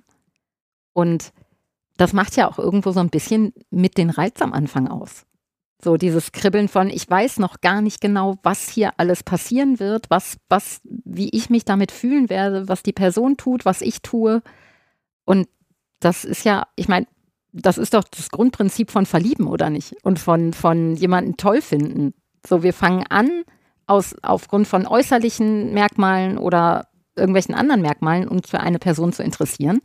Und dann geht's los, dass es spannend wird wenn die Person uns auch toll findet. Andererseits ist natürlich dumm gelaufen, aber. Okay, also du bist also ganz glasklare Romantikerin. Das klang so sarkastisch. Ich bin, nein, ich nein bin, du bist absolut romantisch, was das ja, angeht. Also ja. ne, Menschen finden, sich, sich verlieben und dann miteinander suchen, ausprobieren, ja. Erfahrungen machen, gemeinsame und dann auch einfach Spaß haben. Ja, Spaß haben finde ich ganz, ganz wichtig. Ich lache auch unglaublich gerne. Ich weiß, ich hatte mal ein Erlebnis, das ist schon ein paar Jahre her, da hatte mein damaliger Partner mich an meine Treppe gefesselt und hatte meine Beine auch so ein bisschen aneinander gefesselt, meine Knöchel. Und ich habe dann angefangen, mich ein bisschen zu bewegen und habe gesagt, oh, guck mal, ich laufe wie ein Pinguin. Und ich, musste, ich musste so schallend lachen. Also ich, BDSM ist ja etwas, das mein Leben bereichern soll und mir nicht das Lachen verbieten. Also natürlich ist es ein bisschen kontraproduktiv, sich permanent schlapp zu lachen und das wäre jetzt auch nichts, was auf Dauer meine Erregung tragen könnte. Aber hin und wieder lachen, weil Dinge schief laufen, weil was auch immer, weil, weil ich laufe wie ein Pinguin oder weiß der Henker nicht warum. Das gehört ja dazu, also für mich zumindest. Und Fehler bitte immer gerne. Und auch da, Menschen, die miteinander spielen, sind ja im Normalfall, im Optimalfall erwachsene Leute. So, Fehler können passieren. So, da muss man kein, Tra kein Trauma draus machen automatisch, nur weil mal was schief läuft. Da kann man sagen, oh Scheiße, können wir kurz drüber reden und dann ist gut. Könnt ihr sagen, du hast einen gewissen Kink dafür, einfach mit neuen Leuten neue Erfahrungen zu machen? Ich habe ADHS. Ich langweile mich schnell. Also ich habe zigtausend, nein, es ist so, ich habe zigtausend Hobbys, ich habe ganz, ganz viele Fähigkeiten in verschiedene Richtungen, weil mich immer das Gleiche tun zu Tode langweilt. Ob das im Bett ist, ob das im Hobby ist oder im, im Lesen, was auch immer. Ich brauche Abwechslung. Sonst, ja. sonst ähm, nee. Ja, aber neue Leute sind aufregend. Ja, absolut. Auch wenn sie das Gleiche tun, aber sie tun es auf ihre Art. Absolut. Und da hast du eine Lösung. Mehr Leute. Nein. Ähm, dass ich Poli bin, hat nicht direkt was damit zu tun, glaube ich. Also garantiert auch, aber ich habe schon immer Poli gefühlt. Also schon immer, immer, immer. Auch als ich schon in der Grund, noch in der Grundschule war, habe ich immer gedacht, wie schön das wäre und könnte ich nicht zwei und war immer romantisch in diese Richtung. Es hat aber einfach lange gebraucht, bis ich in mir selber so gefestigt war, dass ich das auch leben konnte. Und so offen und ehrlich leben konnte, wie Poli nun mal ist. Magst du mir dein, dein Polykül, wie es im Moment aussieht, kannst du mir das äh, ein, einen kleinen Einblick geben dazu? Ja. In meiner Erfahrung sind Polyküle Dinge, die sich permanent irgendwie ändern. Wir nehmen den Stand ihrer, September ja, 2023. Stand September 2023. Ich habe zwei feste Lebensgefährten, die ich regelmäßig sehe, die leider beide nicht in Hannover wohnen. Ich habe einen, ich möchte ihn nicht Lebensgefährte nennen, weil dafür sehen wir uns zu selten, aber wir sind schon seit zehn Jahren verbandelt. Ich habe ein paar Satelliten, das heißt Menschen, die ich regelmäßig sehe, mit denen oder auch unregelmäßig Menschen, die ich hin und wieder sehe, mit denen mich irgendeine intime Beziehung verbindet, die mehr ist als eine Freundschaft. Ich benutze den Begriff Freundschaft plus bewusst nicht. Mit meinen Freunden fick ich nicht. Das ähm, ist, also, das tue ich einfach nicht. Mit meinen Freundinnen nebenbei bemerkt auch nicht. Entsprechend Satelliten für Menschen, die mir nahestehen, aber nicht das klassische Bild einer Lebenspartnerschaft, Beziehung, romantischer Natur, was auch immer erfüllen. Genau. Und dann habe ich noch, ich bin im Moment eklig verliebt. Das ist aber noch nicht weiter gelabelt. Okay, jetzt hast du, gibst mir einen Einblick, den ich so selten kriege. Ja. Ähm, die häufige Geschichte in diesem Podcast ist, oh, und dann habe ich BDSM entdeckt und seitdem habe ich keinen Sex mehr oder keine sexuelle Interaktion, wenn nicht irgendwo im Hintergrund so ein bisschen BDSM dabei schwebt. Oh. Du hast mir aber gesagt, nee, du hast nicht mit allen Menschen, mit denen du äh, zusammen bist, oder wie sage ich es denn am besten, mit denen du eine, eine Beziehung führst, äh, mit denen hast, teilst du auch BDSM. Und das finde ich sehr spannend, weil offenbar geht es dann eben doch auch mal ohne BDSM. Und mich würde mal interessieren, ähm, ja, wie ist das so unterschiedlich? Also, wenn, wenn du, du kannst ja in allen Welten zu Hause sein und ich finde das sehr schön, aber es ist immer so die Frage, normalerweise sagen die Leute immer, ja, ohne ESM, da fehlt was, also auf Dauer ist das nichts. Und wie funktioniert das bei dir? Ich glaube, dass diese Aussage nicht nur, aber bestimmt viel von monogamen, monogam Lebenden, ob die wirklich monogam sind, sei dahingestellt, aber von monogam lebenden Menschen kommt, die wirklich darauf angewiesen sind ja irgendwo, dass sie alle ihre Bedürfnisse von einer einzigen Partnerschaft, die sie führen, befriedigt und erfüllt bekommen. Und das ist bei mir und bei anderen Polis ja nun mal einfach nicht der Fall. Das heißt, ich habe mit einem meiner Partner, der ist relativ vanilla, also hin und wieder lässt er sich mal dazu hinreißen, mir auf den Po zu hauen, das weiß ich dann sehr zu schätzen. Ich weiß aber, dass er das in erster Linie mir zuliebe tut und nicht, weil ihn das anmacht. Und dann verzichte ich lieber drauf, weil für mich ist gerade Sex und BDSM und oder, muss ich ja sagen, eine, eine gegenseitige Sache. Ich möchte nicht, dass irgendwer was für mich tut, einfach nur, weil ich da Freude dran habe. Das gibt mir nichts. Und mit besagtem Partner, mit dem es die meiste Zeit dann doch eher Vanilla ist, habe ich ja trotzdem genauso viel Freude. Und wenn ich das Bedürfnis habe, mich verprügeln zu lassen, dann bitte ich doch einen meiner anderen Liebsten darum, das zu tun. Und wenn du das Bedürfnis hast, dich von ihm verprügeln zu lassen? Und über seine Wünsche hinweggehen, das nicht zu tun? Nee, aber das kann ja, das Bedürfnis kannst du ja erstmal haben. Die Frage ist ja dann, ob du das fordern würdest. Das sind ja zwei unterschiedliche Dinge. Aber wenn der Kopf sagt, oh, ich fände das jetzt schon gut. So funktioniert mein Kopf aber nicht. Ich nehme Menschen erstmal so, wie sie sind, mit dem, was sie mit mir teilen und mir geben möchten und dem, was eben nicht dazu gehört. Das heißt, ich käme im Leben nicht auf die Idee, zu diesem Partner zu sagen, ach, aber du weißt doch, ich mag das doch gerne, willst du nicht mal so ein bisschen? Nein, aber so, denken kannst du es. Tue ich nicht. Also es tut mir leid, ich bin da so einfach nicht. Ich, was ich, was ich durchaus hin und wieder habe, ist, dass ich mit Menschen, mit denen ich ansonsten eher spiele, harten Sex habe, was auch immer, dass ich da mal das Bedürfnis habe zu sagen, vielleicht mal ausnahmsweise ein bisschen sanfter. Einfach um diese Seite des anderen kennenzulernen und zu gucken, wie, wie machen wir uns denn da. Aber ich, wie gesagt, ich, ich mag gerne Dinge, die Menschen freiwillig geben. Ich halte nichts von Erwartungen und Zwängen diesbezüglich. Das finde ich übergriffig und unangemessen. Ich bin jetzt, versuche mal ein bisschen ins Philosophische da reinzugehen. Ja, bitte. Also von einer Person, die, die auf BDSM nicht steht, zu sagen, äh, mach mal, das, das geht gar nicht. Von einer Person, die aber vielleicht sagt, ah, BDSM ist meine Erfüllung, da zu sagen, mach mal was, was ohne BDSM, das ist okay. Es ist ein Wunsch. Ich gehe erstmal tatsächlich nicht davon aus, weil das meine Erfahrung nicht hergibt. Mein Erfahrungshorizont zeigt mir immer vollkommen egal, wie hart ich beim Spielen und im Bett mit Menschen bin. Meiner Erfahrung nach hat jede Person auch mal was für liebevoll sein miteinander. Ja, natürlich. Und das ist ja keine, keine Erwartung, sondern eine Einladung. Ja, und ich, ich finde ja, ne, BDSM, manchmal wird gesagt, BDSM ist so, das ist eine ganz andere Welt. Auf der anderen Seite denke ich dann auch immer, nein, es ist einfach eine Weiterentwicklung von, von sexuellen Aktivitäten. Das ist halt ein weiteres Spektrum, was ich aufmachen kann.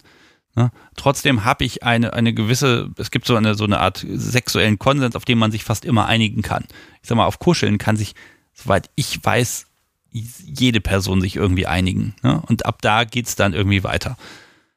Ja, unabhängig davon, dass ich so nicht denke und oder fühle. Also ich fühle auch nicht, dass ich meinen, meinen eher Vanilla-Partner jetzt, jetzt unbedingt in dieser Rolle habe, weil der weiß doch gar nicht, was er da macht. Warum sollte ich das denn wollen?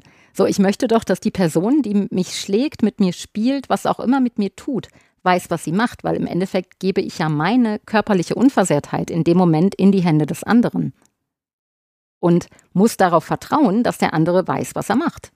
Und wenn ich das gar nicht kann, weil die Erfahrung nicht da ist, dann käme, also nee, da gibt es überhaupt gar keinen Grund für mich, darum zu bitten oder mir das vorzustellen. Also mit einer Person, die BDSM-mäßig noch gar keine Erfahrung hat, würdest du nichts machen wollen? Nein. Also nicht, nicht im BDSM-Kontext. Mit der kann ich, wenn ich die toll finde, vielleicht mal kuscheln, vielleicht haben wir auch mal Sex. Okay. Aber du musst dem Menschen doch auch eine Chance geben. Also jeder muss ja mal anfangen. Ja, aber nicht mit mir. Das, I don't das, teach. Ich wenn, das, wenn das alle sagen, wird schwierig. I don't teach. Also ich weiß, es ist total sinnvoll, dass Menschen das tun und auch mögen, aber ich mag es auch nicht. Also ich werde dann nicht geil, ich werde nicht nass. Es passiert bei mir einfach nichts, wenn ich die ganze Zeit erklären muss, wie Dinge funktionieren. Das ähm, ist nicht mein, nee, da sollte ich nicht sein. Ich finde, es ist ja auch total sinnvoll, dass das Menschen von anderen lernen, die da mehr Erfahrung haben. Das können sie auch gerne tun, nur nicht an mir. okay.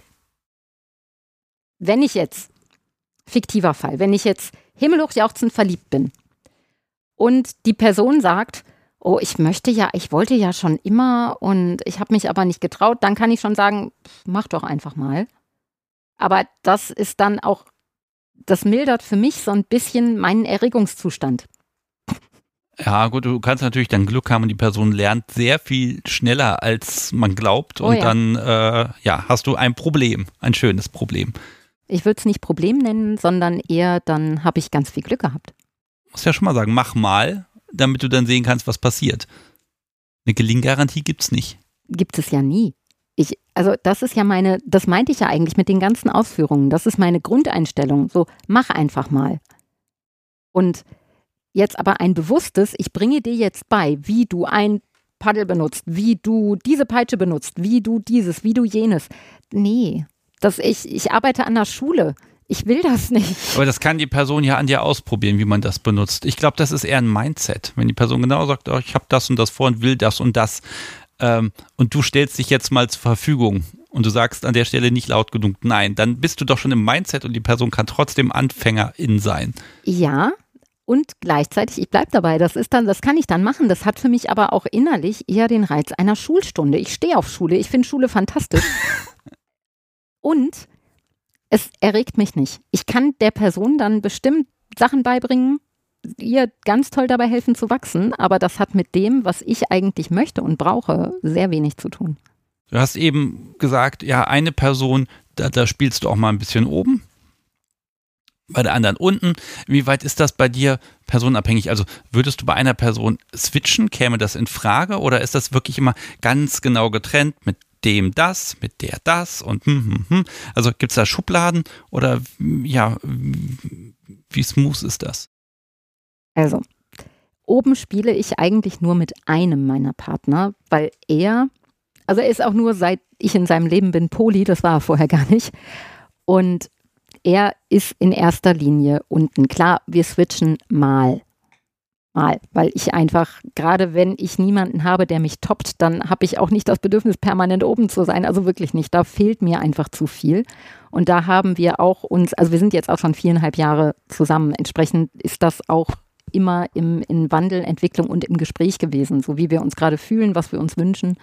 Und haben dann auch gesagt, so ja, natürlich können wir, können wir das mal tauschen. Und haben da ein, zwei Bereiche gefunden, die für ihn gut sind, also die für ihn funktionieren, wenn er dann oben ist. Und ich glaube, dass ich relativ gut darin bin, oben zu sein, weil ich so viel Erfahrung im Untensein habe. das ist wahrscheinlich sogar eine der besten Ausbildungsmöglichkeiten. Ne? Absolut, ne? absolut. Also ich weiß ja, ich weiß, was ich gut finde, was bei mir gut funktioniert hat. Und das sind ja erstmal die Erfahrungswerte, mit denen ich arbeite und von denen ich ausgehen kann. Natürlich hat er jetzt einen Penis, ich habe keinen. Da, das ist, ne, das ist schon ein Unterschied. Aber ansonsten kann ich gucken, ob er die Dinge, die ich gut fand, beim, als ich sie das erste oder zweite Mal erlebt habe, ob er da möglicherweise ähnlich drauf reagiert. Und das funktioniert prima. Gleichzeitig aber auch da, es erregt mich nicht, oben zu sein. Es erregt mich, unten zu sein. Oben sein ist etwas, das ich für meinen Partner beziehungsweise auch für unsere Beziehung ja in dem Moment, weil ich, es ist ja eine Entscheidung, ich möchte das ja. Aber ich tue es in erster Linie, weil er sich das wünscht und weil er es außer mit mir mit niemandem haben kann. Und da kann ich sagen, weißt du was, ich kann mir von x Personen regelmäßig den Po versohlen lassen, wenn ich das Bedürfnis danach habe oder äh, mich ficken oder was auch immer lassen. Du hast dieses Privileg nicht. Und dann kann ich dir doch etwas schenken, von dem ich weiß, es kostet mich nichts. Es macht Spaß, auch wenn es mich nicht erregt, aber es gibt dir ganz viel. Ja, da, da sagst du was, weil ne, du unterscheidest zwischen Spaß und Erregung. Ne? Mhm. Ähm, sagen wir mal so, wenn man jetzt bei, bei, mir als Kerl kann man ja Erregung theoretisch an meinem Schwanz sehen, steht er oder steht er nicht. Trotzdem ist es so, wenn ich da in einer intensiven Session bin, ganz ehrlich, dann äh, es wäre mir diese Erregung nicht anzusehen. Es ist auch keine Erregung in dem Sinne, sondern es macht unfassbaren Spaß, unglaublich viel Nähe und für Erregung für meine Erregung ist hinterher noch eine Menge Zeit. Ne? Also diesen unmittelbaren Session-Zusammenhang, das muss mich jetzt erregen. Und dann steht er steif da und dann bin ich sofort bereit zum Vögeln. Das muss es gar nicht sein, sondern es ist eher so ein Mindset, das ist jetzt schön. Reicht das nicht? Also erstmal zu dem, was du davor gesagt hast, diese Illusion, dass man Männern immer ansieht daran, wie hart ihr Schwanz jetzt gefälligst zu sein hat, das ist ja bescheuert. Also ich, ich weiß, das hat uns die Pornoindustrie ganz fantastisch beigebracht, aber es ist Bullshit. Und genauso wie Frauen immer, wenn wir erregt sind und wenn wir Bock haben, sind wir nass. Nein, das ist nicht so. Also so ein Körper ist keine Maschine.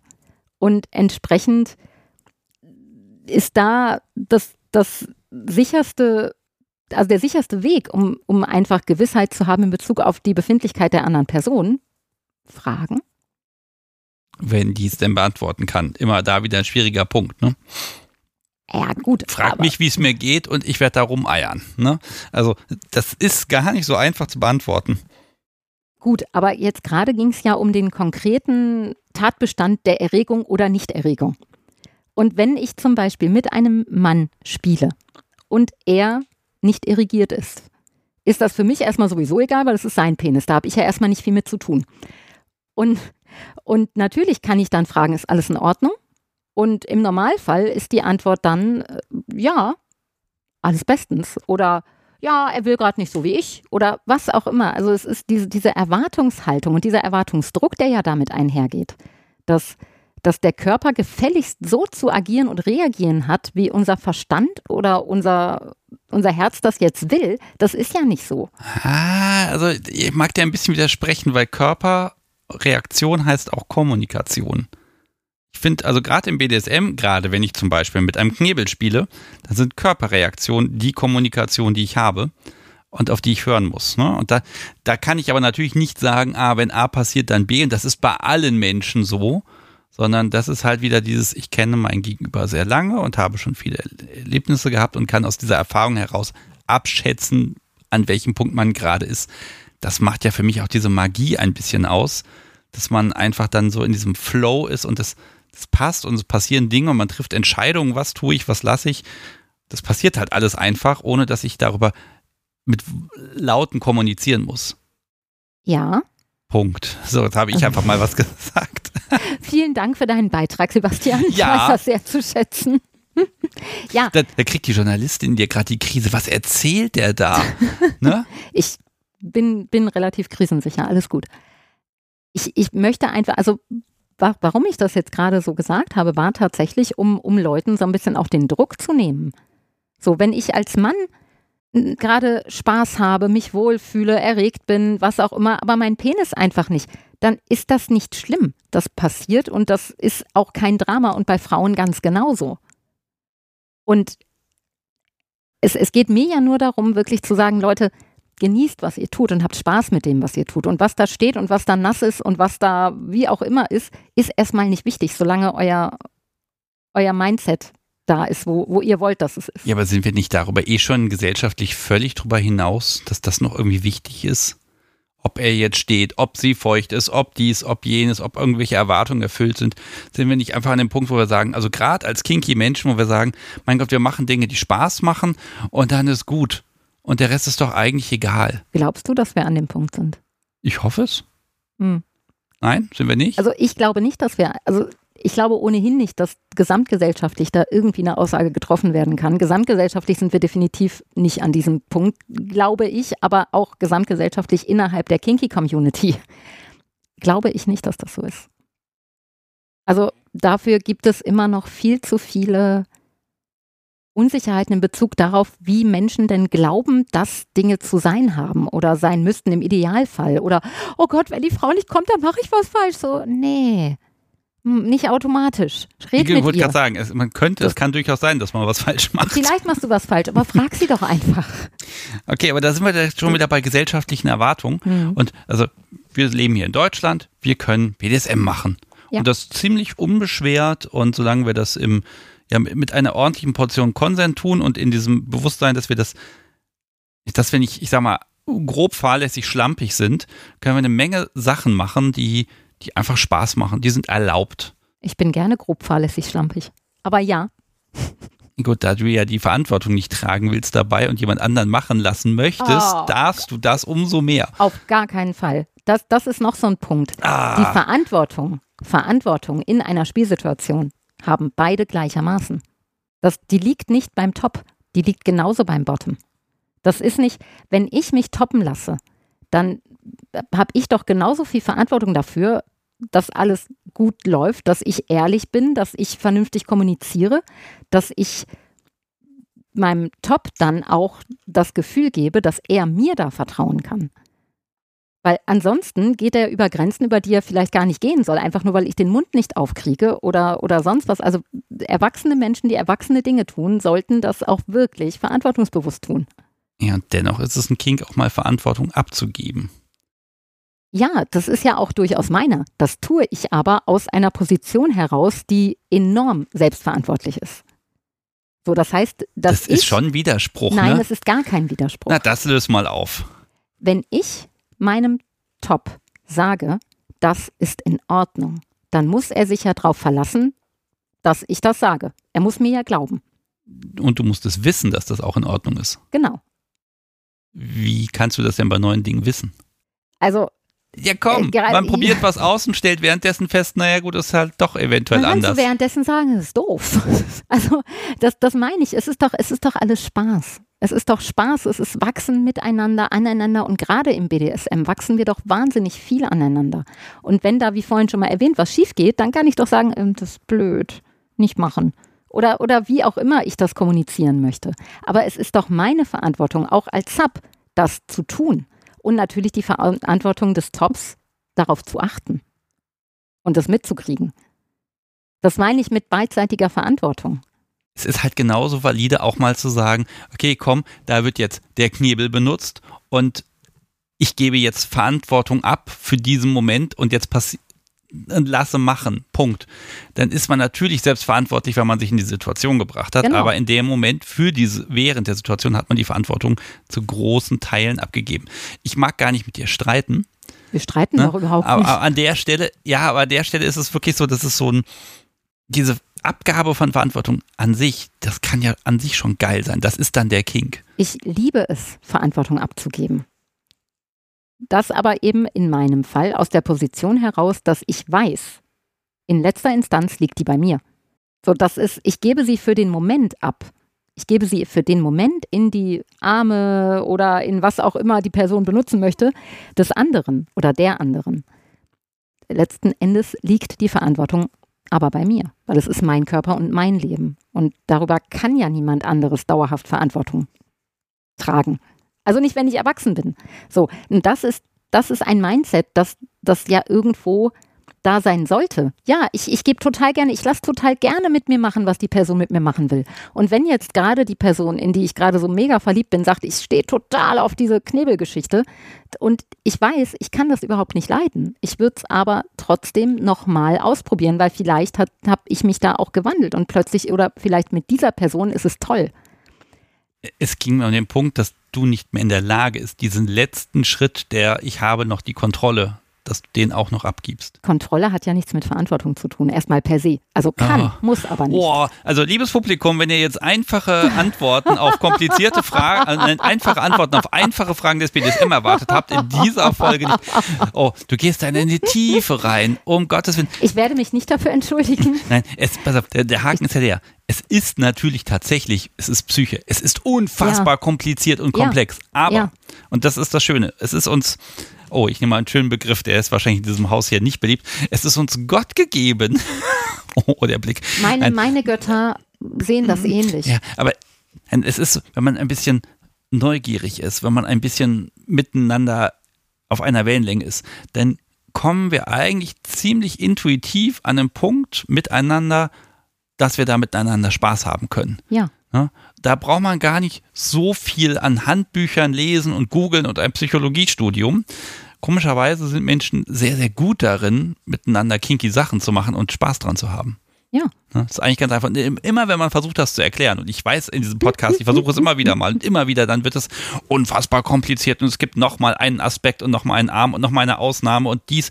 Es klappt nicht, das zu erklären, aber man kann schön drüber sprechen ich möchte auch jetzt überhaupt gar nicht, wie gesagt, das gerade war kein Streit und ich möchte mich darüber auch nicht streiten. Ich möchte nur, also mir ist es wirklich ein Anliegen, dass Menschen sich dieser Tatsache bewusst sind, dass auch wenn sie sagen, dass die Verantwortung jetzt bei ihrem Top liegt, dass es ihr Leben ist und sie da eine verantwortliche Entscheidung treffen müssen, wenn sie eben die Verantwortung abgeben. Das ist ja alles fair.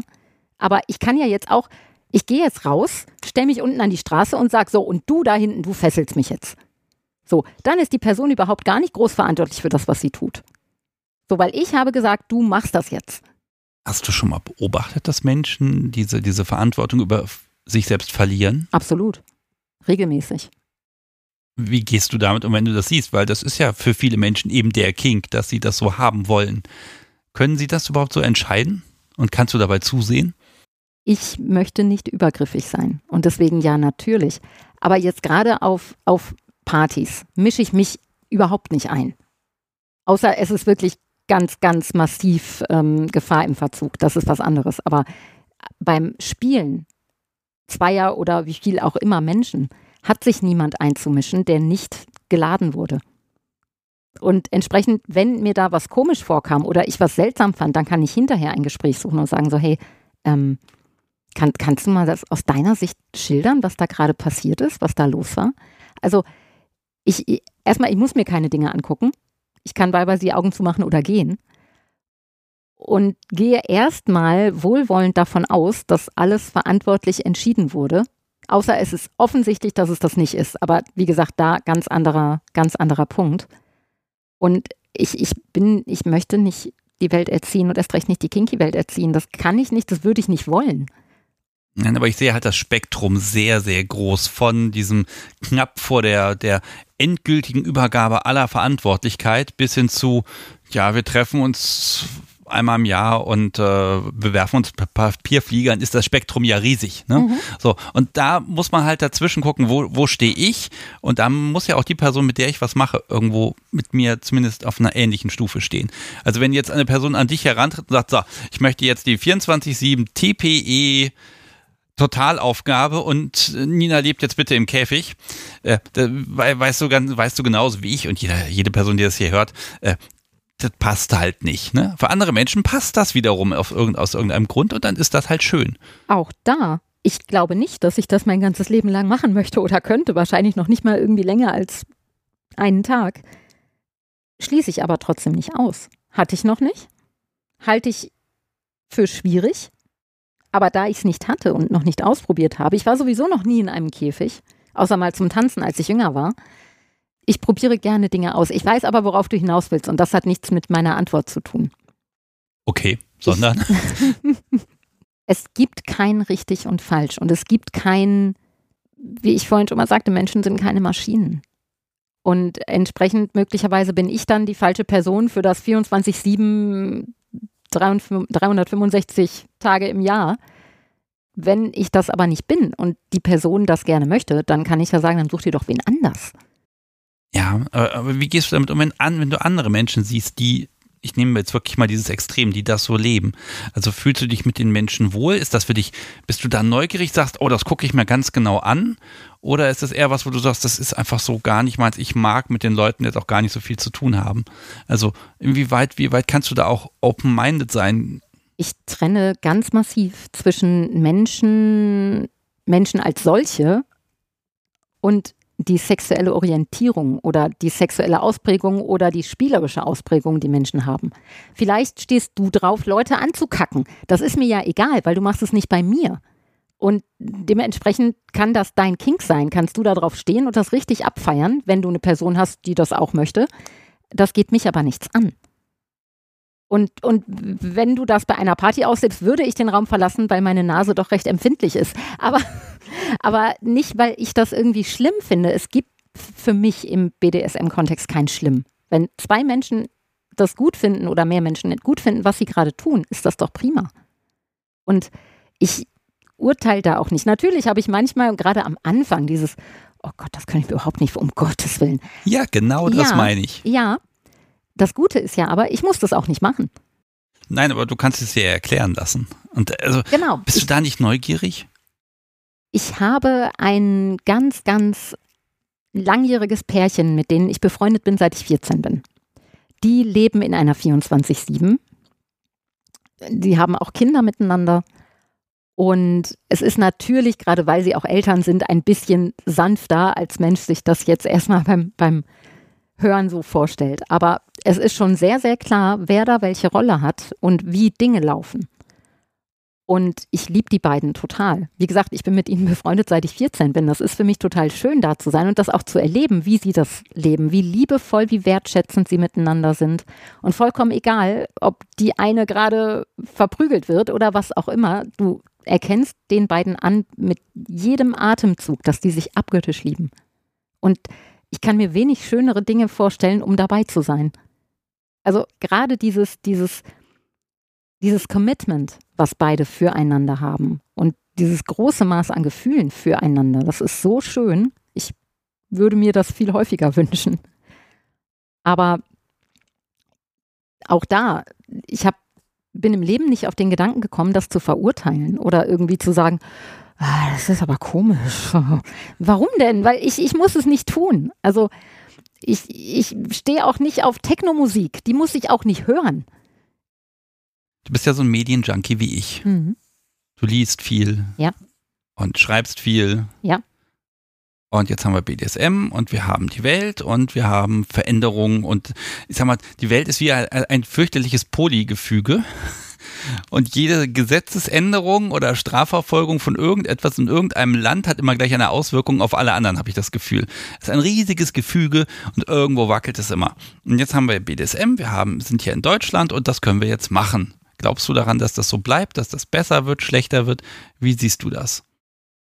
Ich glaube tatsächlich, dass wir da auf einem guten Weg sind in Deutschland, so ich das beurteilen kann, so wie ich das wahrnehme.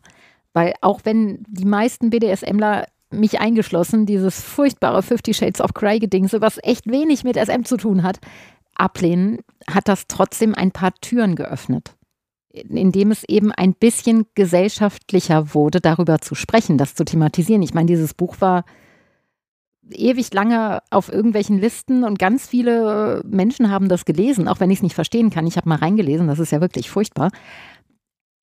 Aber dadurch ist, glaube ich, ein ganz, ganz großer, wichtiger Schritt gemacht worden, nämlich zu erkennen, okay, das ist gar nicht nur in meinem Schlafzimmer so und das ist auch nicht nur in meinem Schlafzimmer okay. Oder es, es gibt Menschen, die das mögen und es ist in Ordnung, dass sie das tun. Aber in dem Film ja ist es ja nun gerade nicht in Ordnung, das zu tun. Also da haben wir ja eigentlich genau das Gegenteil. Wenn man den Film ernst nimmt, dann müsste man sagen, um Gottes Willen, wenn ihr da kinky drauf seid, lasst euch beraten, geht zu einem Therapeuten eurer Wahl, der euch das austreibt. Entschuldigung. Ähm, das ist die Essenz aus dem ganzen Zeugs und das finde ich schwierig. Ähm, aber ganz ehrlich, das ist jetzt ein paar Jahre her. Ist das nicht völlig verpufft? Fangen wir nicht schon wieder bei Null an? Ich glaube nicht. Also äh, bei Null bin ich mir sicher nicht. Weil auch wenn dieses Buch, dieser Film eine Weile her ist.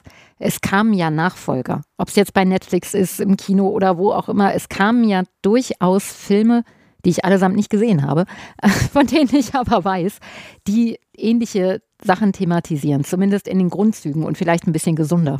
Zumindest hoffe ich das. Und wir sind im Moment, so wie ich das wahrnehme, auf einem Weg, dass die Gesellschaft einfach cooler wird. Teile unserer Gesellschaft entwickeln sich gerade so unglaublich multikulturell interessiert, ganz, ganz großartig. Und jetzt gerade die, die jüngere Generation, da ist, glaube ich, viel weniger an, an Vorurteilen, gerade in Bezug auf sexuelle Erfüllung, sexuelles Leben, sexuelle Präferenzen, als das vielleicht noch bei unserer Generation der Fall war oder in der vorher noch viel schlimmer der Fall war. Also ich glaube schon, dass wir uns gesellschaftlich in eine Richtung entwickeln, die dem Individuum mehr Raum zugesteht. Ja, also ja, ich sehe auch mehr diese, diese Sex-Positivity genau. und ähm, ja, die, die jetzt jüngere Generation. Das finde ich so schade, weil eigentlich würde ich mich dem so gern zugehörig fühlen, aber nein, die wachsen ganz anders auf. BDSM ist jetzt auch nie etwas, wo ich dachte, oh, das ist jetzt schlimm und das darf ich nicht machen. Also ich war schon daraus, aber wenn ich hier im Podcast mit Menschen spreche, die gleichaltrig mit mir sind, die mussten zum Teil starke moralische Widerstände ähm, überwinden. Und ähm, da ist halt der Zugang zur Information toll. Ne? Ich konnte halt mit 15 schon irgendwas nicht googeln, aber zumindest im Internet suchen und konnte was finden und damit war klar, ich bin nicht allein. Und ja. das ist natürlich einfacher geworden. Allerdings sehe ich auch so ein, so ein, so ein Glamour-BDSM. Also wenn ich mein Instagram öffne und scrolle da durch, ohne Präferenz, ohne dass ich irgendwem geliked habe, aber gut, ich habe halt den Hashtag BDSM oft, oft genug drin. Alter, was ich da an Ratgebern bekomme. So machst du deine erste Session, so musst du das machen, so stellst du Consent her ich habe das Gefühl, BDSM wird gerade unfassbar formalisiert. Und damit ist es gar nicht mehr dieses schöne, freie Entfaltungs-BDSM, was ich so mag, sondern es gibt ein richtiges BDSM. Und so hat das zu sein. Punkt. Und das macht mir gerade mehr Angst als alle Bestrebungen, das irgendwie zu verteufeln. Ich verstehe, was du meinst und in welche Richtung du befürchtest, dass Dinge gehen. Und das sehe ich auch. Das gibt es ja aber in ganz vielen verschiedenen Bereichen. Es gibt auch Menschen, die mir erzählen wollen, was das richtige Poli ist oder das richtige Shampoo oder die richtige Partei oder was auch immer. Es gibt ja immer Leute, die es zu ihrem persönlichen Lebensziel erklärt haben, anderen Menschen erzählen zu wollen, wie sie denn gefälligst zu leben haben. Ja, sie, sie, sie geben mir nur Tipps oder beraten oder geben Orientierung. Dieser Podcast schließt sich ja auch nicht, dabei nicht aus. Also hier wird ja auch was vorgelebt und erzählt. Und ich hoffe, dass es immer so divers ist, dass alles sich gegenseitig wiederum aufhebt und das eigentlich rauskommt, BDSM ist frei. Mach doch schöne Dinge und ja. hab Spaß. Punkt. Mehr soll gar nicht dabei rauskommen. Es, es wäre ja schön, wenn Menschen das in ihrem gesamten Leben so sehen würden. Nicht nur im BDSM, nicht nur in ihrem Bett und nicht nur in ihren Beziehungen sondern wirklich sagen, hey, Leben ist so geil. Und ich kann so viele Dinge machen, weil ich lebe, weil erst recht, wenn ich in Deutschland, in Europa lebe. Wir haben so viele Freiheiten, so viele Entfaltungsmöglichkeiten, so viele Dinge, die wir tun dürfen und auch wirklich dürfen in diesem Kontext, weil ich muss mir keine Sorgen machen, wenn ich Händchen halten mit irgendwem über die Straße gehe, ob das Mann oder Frau ist. Ich muss mir keine Sorgen darüber machen, wen ich küsse, was ich, was ich von mir persönlich preisgebe. Ich hab, ja, in diesem Land nicht, aber genau, selbst in Europa ja. fängt das schon an zu bröckeln. Ja, richtig. Und die Richtung, ich habe auch vor fünf, sechs, sieben, acht Jahren gedacht, oh ja, die Richtung ist klar. Der, es wird immer mehr Regenbogen. Und im Moment sehe ich einfach immer mehr Wolken. Ich, ich sehe immer mehr blau-braun, ja, blau-braune Wolken. Das, ja, natürlich. Und das ist eine, eine, die Entwicklung, die macht mir Sorge. Obwohl ich gleichzeitig auch wie du vorhin schon mal sagtest, ich bin ein extrem optimistischer Mensch.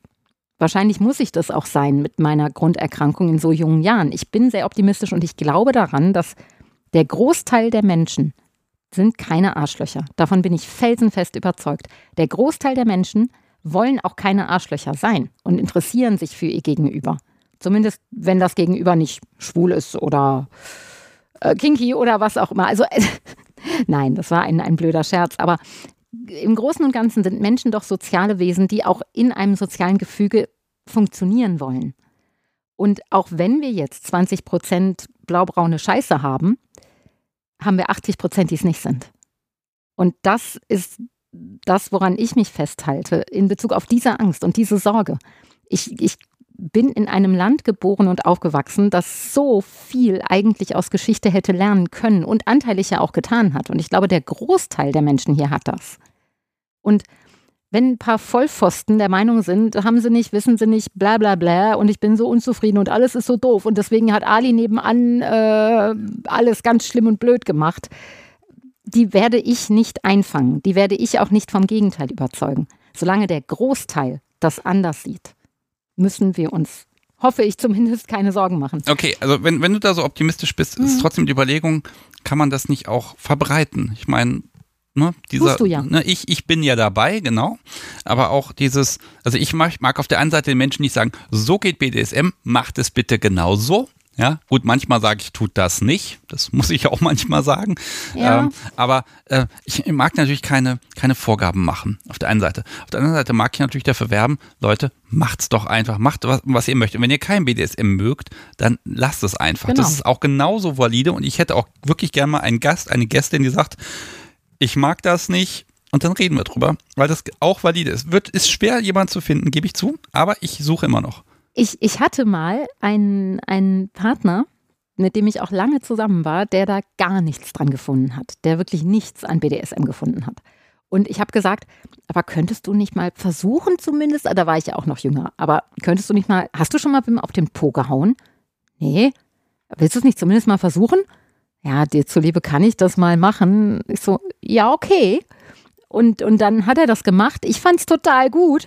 Und, und er sagt, Nina, tut mir leid, nee, nee, nein, ich möchte das nicht. So, nein, um Gottes Willen, du musst das auch nicht. Nein. Ich, ich dachte nur, wenn du es gar nicht kennst, vielleicht traust du dich nicht, weil. Ähm, das, ist, das ist völlig okay, dass man das auch einfach nicht mag. Ne? Aber ja, das absolut, ist, das ist natürlich jetzt nicht die Bubble, in der wir hier jetzt heute sprechen. Ne? Genau. Ähm, aber also inwieweit ist es auch wichtig, dafür zu kämpfen, dass wir, dass das gesellschaftlich akzeptiert wird? Ich würde sagen sehr. Und ich, also ich neige ohnehin zu kämpfen. Ich finde kämpfen für Dinge, an die ich glaube und aufstehen, wenn ich glaube, dass es Zeit ist, aufzustehen, gut und wichtig und richtig. Und das sollten wir alle viel öfter tun. Und ich persönlich halte da gar nicht hinterm Berg. Null. Also nicht, was mein Polyleben angeht und auch nicht, was mein SM-Leben angeht. Ich habe eine relativ große Bubble, in der ich mich bewege, aufgrund verschiedenster Hobbys, aufgrund verschiedenster Szenen, denen ich mich zugehörig fühle. Innerhalb all dieser Szenen, ob das jetzt die BDSM-Szene, sowieso die Polyszene, aber auch die Lab-Szene oder die, die äh, Mittelalterszene oder weiß der Henker nicht was, da sind diese Sachen ja meinem Gefühl nach ohnehin viel gesellschaftsfähiger.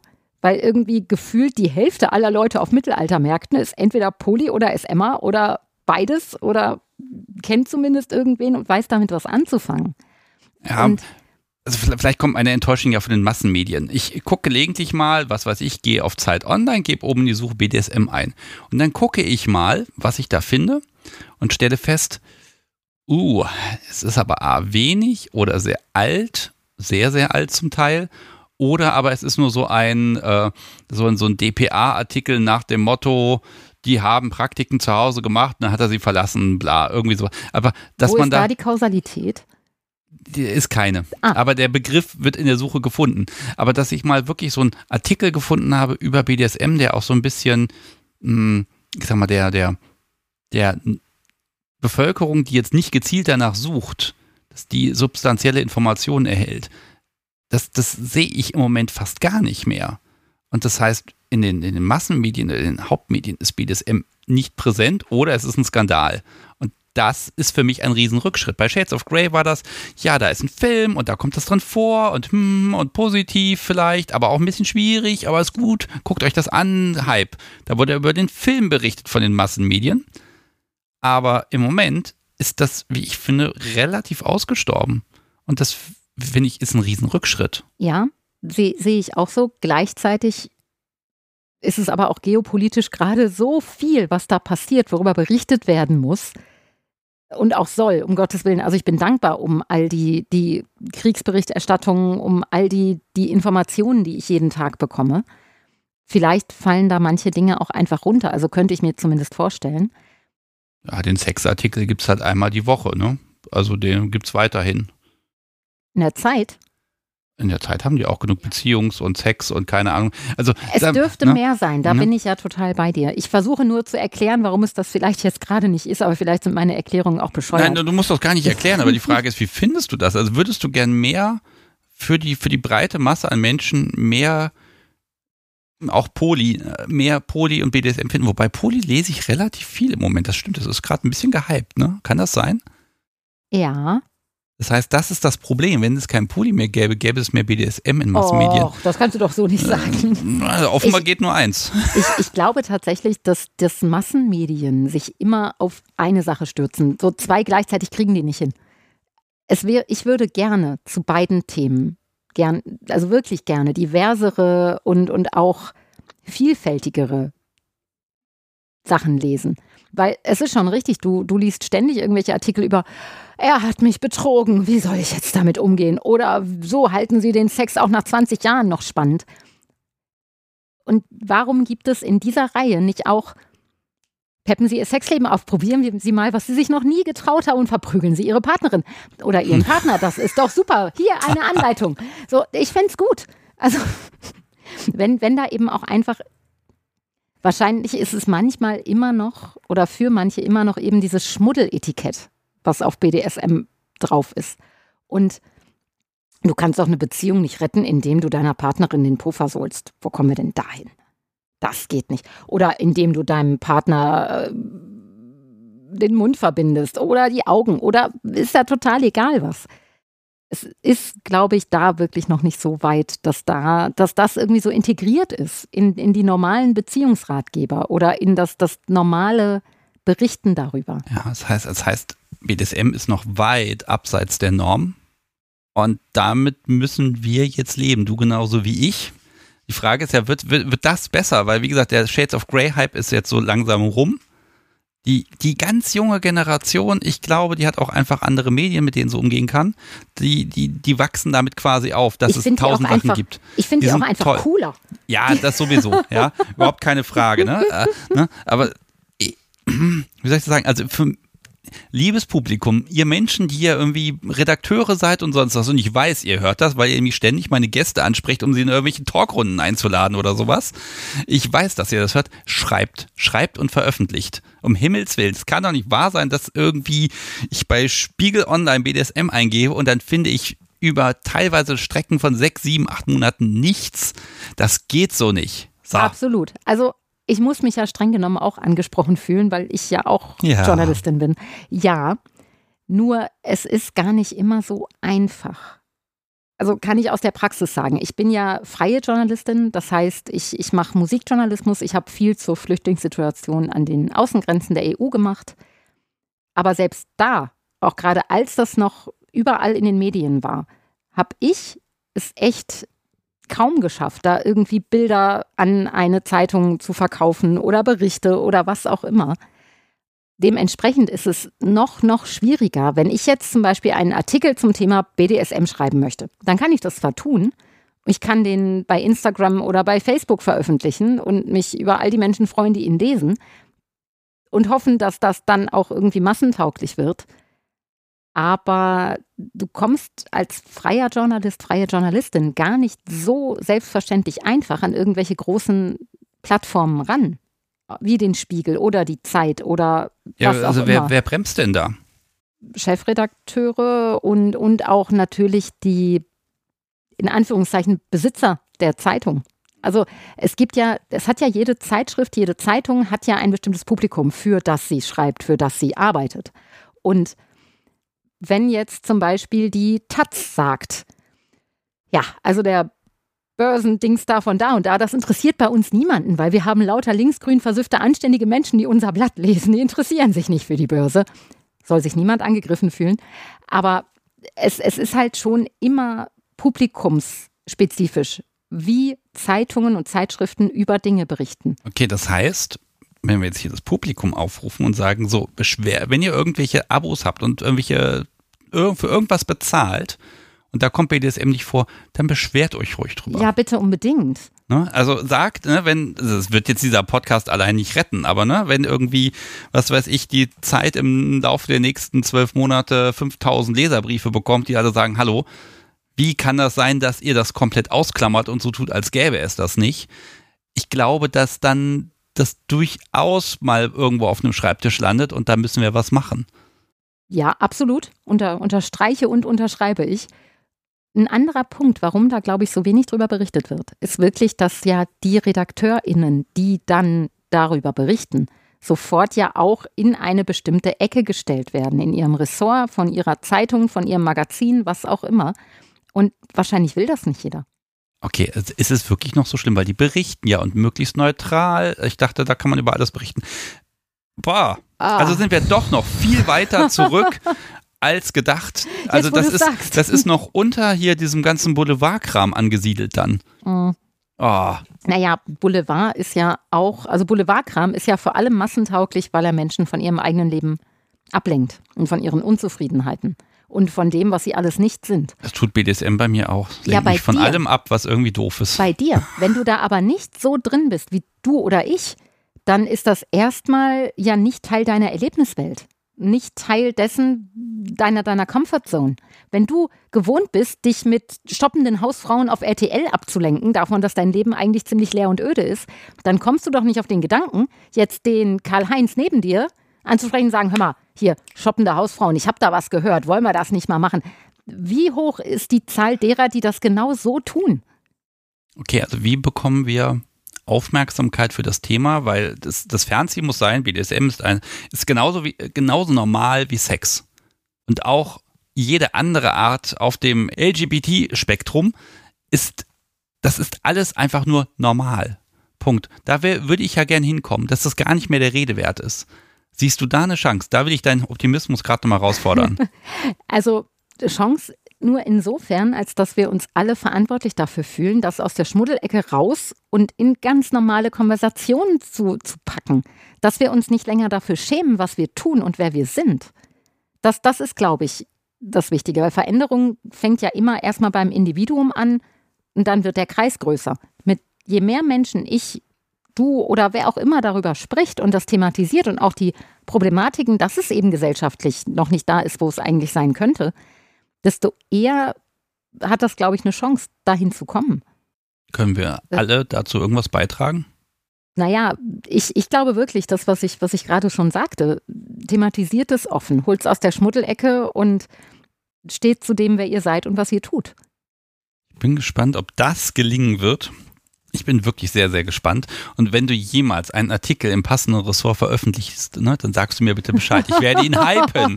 Ja, also äh, es, ga, es, gab da mal Dinge und das, das war wirklich toll, das zu lesen. Ne? Und inzwischen haben zumindest zwei Autorinnen, mit denen ich dann auch mal gesprochen habe, sind dann aus diesem Ressort rausgegangen und schreiben nichts mehr in der Richtung, würden das auch nicht mehr tun.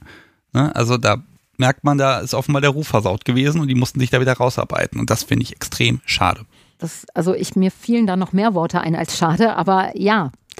Und, und eben wie, wie alles, was wirklich wichtig ist. Es wird dauern, es ist schwierig und es ist eine Gemeinschaftsanstrengung. Ja, und wir können alle was beitragen. Und du merkst, es klingt jetzt schon fast nach dem Ende dieser Sendung. Ja, das ist mir aufgefahren. Ja. Ist nicht schlimm, ich habe auch Hunger. Du hast Hunger. Ja, hier stehen kleine Snacks von dir, die sind auch sehr lecker. Ich weiß, ich habe hab mir das gemacht. ein bisschen noch verkniffen, da zu naschen, aber wenn wir hier fertig sind, werde ich gleich loslegen. Ähm, lass mich nochmal so ein, so als letzten Punkt haben, weil es einfach so eine kleine Tradition ist im Podcast. Lass uns doch mal über Stuff reden. Oh ja, weil, Stuff. also ich gucke mich hier um und ich sehe, ich sehe Flaggen, ich sehe selbstgenähte wundervolle Kleider, ich sehe eine Nähmaschine, ein Fotos. Fo Fotowände, also eine riesige Fotowand. Ich habe die auch schon die ganze Zeit ein bisschen bewundert und geschaut. Ah, also es ist ganz viel Erinnerung hier, dann unfassbar viele Bücher. Das ist Elfenritter und was haben wir denn da Ich noch? stehe halt auf, Fan auf, ich steh halt auf den Fantasy-Scheiß. Aber ich sehe hier auf den ersten Blick nichts BDSMiges rumliegen. Das liegt daran, dass zum einen du nicht da hochgeguckt hast. Ja, Die Seile so liegen Leiter. hinter dir und mein und viel von meinem Spiel- und Schlagzeug liegt auch hinter dir an der Wand. Da müsstest du dich vom Stuhl bewegen. Ja, ich bewege mich vom Stuhl. Ich habe ja ein Meter Kabel. Ja, Das reicht. Nutzt das ein Meter lange Kabel. Dann gehst du geradeaus, Ich gehe geradeaus. geradeaus, geradeaus, geradeaus, geradeaus, geradeaus, geradeaus, geradeaus, geradeaus, geradeaus, geradeaus, geradeaus und jetzt, Jetzt drehst du dich links. Jetzt ich mich links. Ah, oh. Okay, das ist aber wirklich gut versteckt. Sehr schön. Ist aber nicht, weil ich es tatsächlich verstecken wollte, sondern weil du wirst gemerkt haben, mein Zuhause ist ein bisschen durchchoreografiert.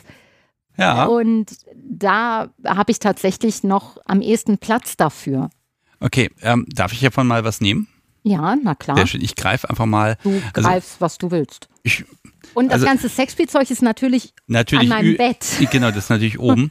Okay, also ich sehe hier unfassbar viele Dinge zum Hauen. Eigentlich sehe ich nur Sachen zum Hauen und ja, da Oh sind auch ja. Seile. Oh ja. Aber ich nehme jetzt einfach mal, ist jetzt dieser Haken, oh, das ist aber viel. So, ich habe jetzt Ja. einfach mal was in die Hand genommen, so ein, Ja. so eine Doppel, was ist denn das? So ein, so ein kleines, Doppelpaddel. ja, so ein quasi. Paddel, so, ein, so, ein, so, ein, so ein Teil, was ordentlich Krach macht.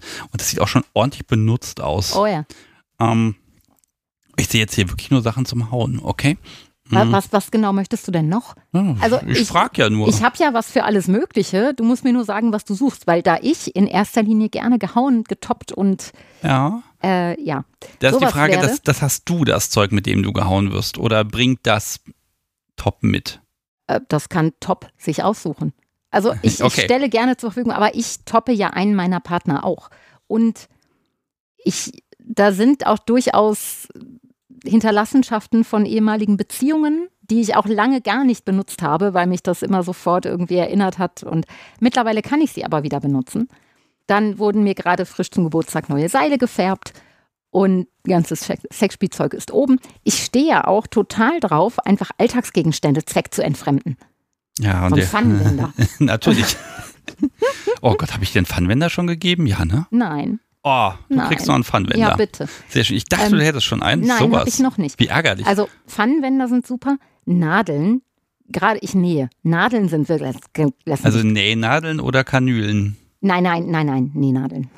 Ich habe mal, ich habe mal bei jemandem, den ich getoppt habe, ich lasse das bewusst nebulös, habe ich mal mit einer normalen kleinen Nähnadel so die obersten beiden Hautschichten an seiner Vorhaut durch, durchpiekst. Und es war, es war so süß, weil der Kunde sagt, oh Gott, was machst du da? Ich so, süß, das sind die obersten beiden Hautschichten, das merkst du doch kaum.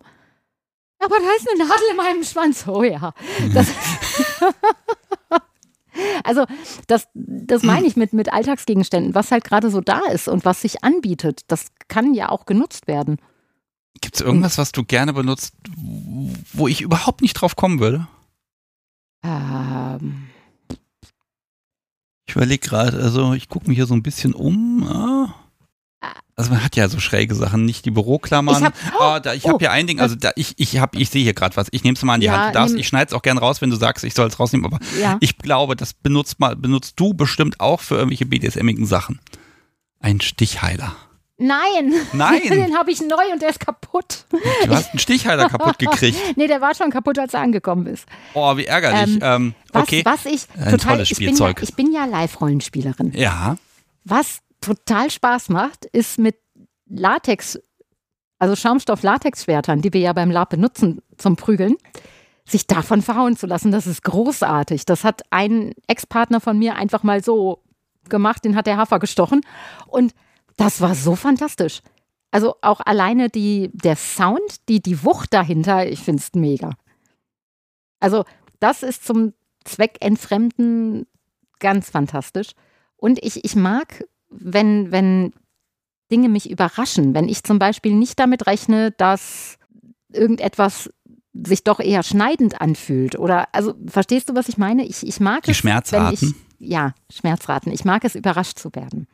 Und um nochmal auf deine Frage von gerade so, ich habe das Spielzeug hier, nein, nein, ich habe das Spielzeug hier, das aus Ex-Beziehungen hier geblieben ist, was ich selber auch benutze oder was mir mal geschenkt wurde.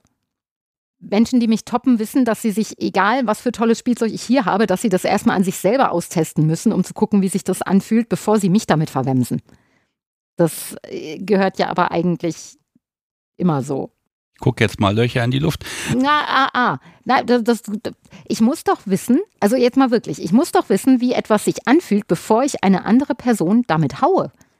Das, das ist doch, also es muss. Nee, weil, weil ich habe ja gelernt, dass wenn ich, dass sich das bei mir anders anfühlt und demnach kann ich das überhaupt nicht nachvollziehen. Es geht ja nicht, nicht um das Gefühl dahinter, sondern es geht ja darum, wie viel Wucht brauchst du beim Schlagen? Wie, wie fühlt sich das in deiner Hand an? Wie bewegt sich das Ding auch? Bei manche schlagen nach, manche schlagen um. Ja, Also- aber da kann ich aber ganz vorsichtig anfangen und mir dann Feedback einholen. Ja, das kannst du auch. Also, ich bin da eher so der, der Mensch, der sagte, sag mir mal, wie das ist und dann kann man weiterreden.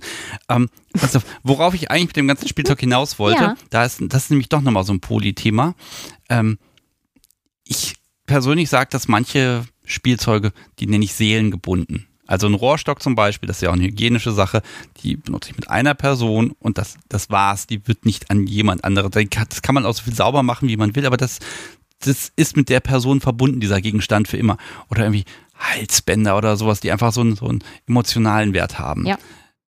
Jetzt hast du gesagt, du hast hier Dinge, die, die hier liegen geblieben sind und inwieweit sagst du auch, okay, die Sachen sind zwar da, die sind schön, da hängen Erinnerungen dran, ich benutze sie nie wieder? Oder sagst du, nö, die Sachen sind doch da, dann benutze ich sie auch? Also inwieweit hemmst du dich da auch oder wie viel Respekt erweist du da Menschen, die halt nicht mehr in deinem Leben sind? Beides ist der Fall. Also ich habe Spielzeug hier, bei dem ich der Person versprochen, ich habe ich habe es geklaut, ich habe es widerrechtlich behalten. Also ich habe ihm gesagt, weißt du was, das bleibt bei mir, damit wirst du nie wieder irgendwen schlagen. Und ich verspreche dir, mich wird damit auch nie wieder irgendwer schlagen.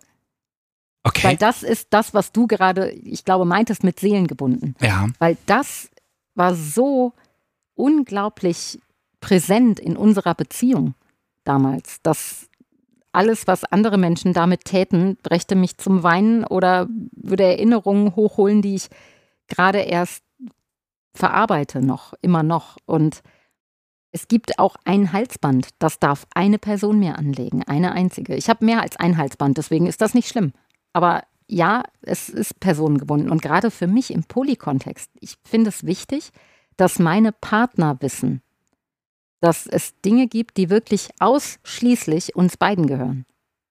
Unabhängig von Erinnerungen natürlich und Gefühlen und Fotos und weiß der Henker nicht was. Aber ich möchte, dass gerade der, der Mensch, der bei mir unten spielt, Sachen, die nur für ihn sind, sind auch in seiner Schublade. So, die benutze ich nicht alleine, die benutze ich mit niemand anderem. Das sind seine und meine. Das, ähm, ja, also ich, Ja. ich verstehe das total, ich teile das auch sehr und ich würde mir wünschen, da, es gibt ja dann auch viel mehr Spielzeug. Ich stehe auf Spielzeug.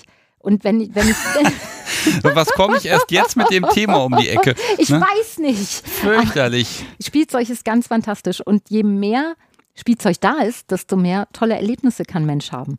Okay, was, was, was, was für ein Ding bist du nochmal neugierig? Was hattest du jetzt noch nicht? Was hast du noch nicht ausprobiert, wo du aber sagst, ach komm, also irgendwann muss das mal her oder dann will ich das mal zumindest getestet haben. Um Spielzeug geht's oder? Ja, es geht um Spielzeug. Können auch Möbel sein. Ich möchte, oh, ich will unbedingt einen eigenen Bock.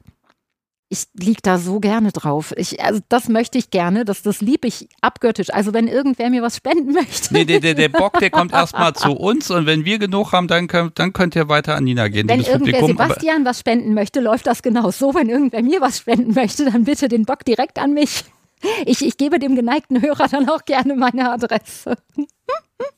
Nein, also einen Bock hätte ich gerne. Und es gibt, es gibt ja diese, diese, ach, ich weiß nicht, wie die heißen. Guck mal, manchmal bin ich doch ganz unschuldig. Diese Dinger, die Fickbewegungen machen. Eine Fickmaschine. Ja, genau. Hätte ich total gerne. Erleichtert das Masturbieren. Ja. Fände ich Die machen super. einen Scheißlärm, das weißt du, ne? Das ist mir doch egal. Müssen meine Nachbarn mit. Nein, Quatsch. Ähm, die gibt es ja bestimmt auch in unterschiedlichen Größen. Na, also, natürlich. Also die gibt es in verschiedenen Größen, Ausführungen. Die kann man auch mieten. Also dann kommt Ah, die nee, fürs das- das Wochenende, wär- das- damit man. nee, nee, nee, also nein, den, nein, nein, Dildo-Teil musst du schon kaufen, aber den Rest der, der, der, die Dampfmaschine dahinter, die kann man dann mieten. Nee, das, nee, nein, das ist nichts für mich. Also okay. ich möchte sowas in kleiner. Ich, ich mache mich nicht so gut mit gemieteten Dingen. Also, okay, Nein, ich also möchte, eine Fickmaschine steht echt auf dem Zettel, in ja. kleiner, ja. Da, da bin ich ja viel unabhängiger. Ich habe nur zwei Hände. Ich hätte gerne mehr, aber nun steht mir nicht zur Verfügung. Und ich glaube, dass einer, der Mensch, der bei mir unten spielt, fände das ganz fantastisch, wenn ich, wenn das passiert und ich noch beide Hände, meinen Mund und alles andere frei habe und das nicht benutzen muss. Und dann frei habe, um andere schöne Dinge zu tun. Also, eine Fickmaschine wäre cool. Und ein Bock. Und, oder beides. Bei, oh, beides. kombiniert. Oh Gott, beides wäre richtig gut. Okay, ich merke schon, ich muss mal dringend im Podcast über Möbel reden und über, über, ich sag mal, größere Maschinen. Ja. Ne? Das ist nämlich gar nicht so einfach, da auch was zu finden. Was ich aber sehr empfehlen kann, so zur Zweckentfremdung, ist eine Massageliege. Die können, lassen sich ganz, ganz toll für etwaige Dinge nutzen. Du meinst so eine Profimassage Ja. oder so ein Aufklappding für. Da hätte ich nämlich Schiss, dass die zusammenklappen. Also Profimassageliegen sind ja auch zum Aufklappen. Ja, aber du Ähm. weißt doch, es gibt diese Gestelle, wo man sie nicht sicher ist, dass das hält. Und dann gibt es noch die Dinger, wo man tausend Dinge einstellen kann. Ja, also ich, ich habe so eine tausend Dinge Einstellgeschichte Oh. geschenkt bekommen mal.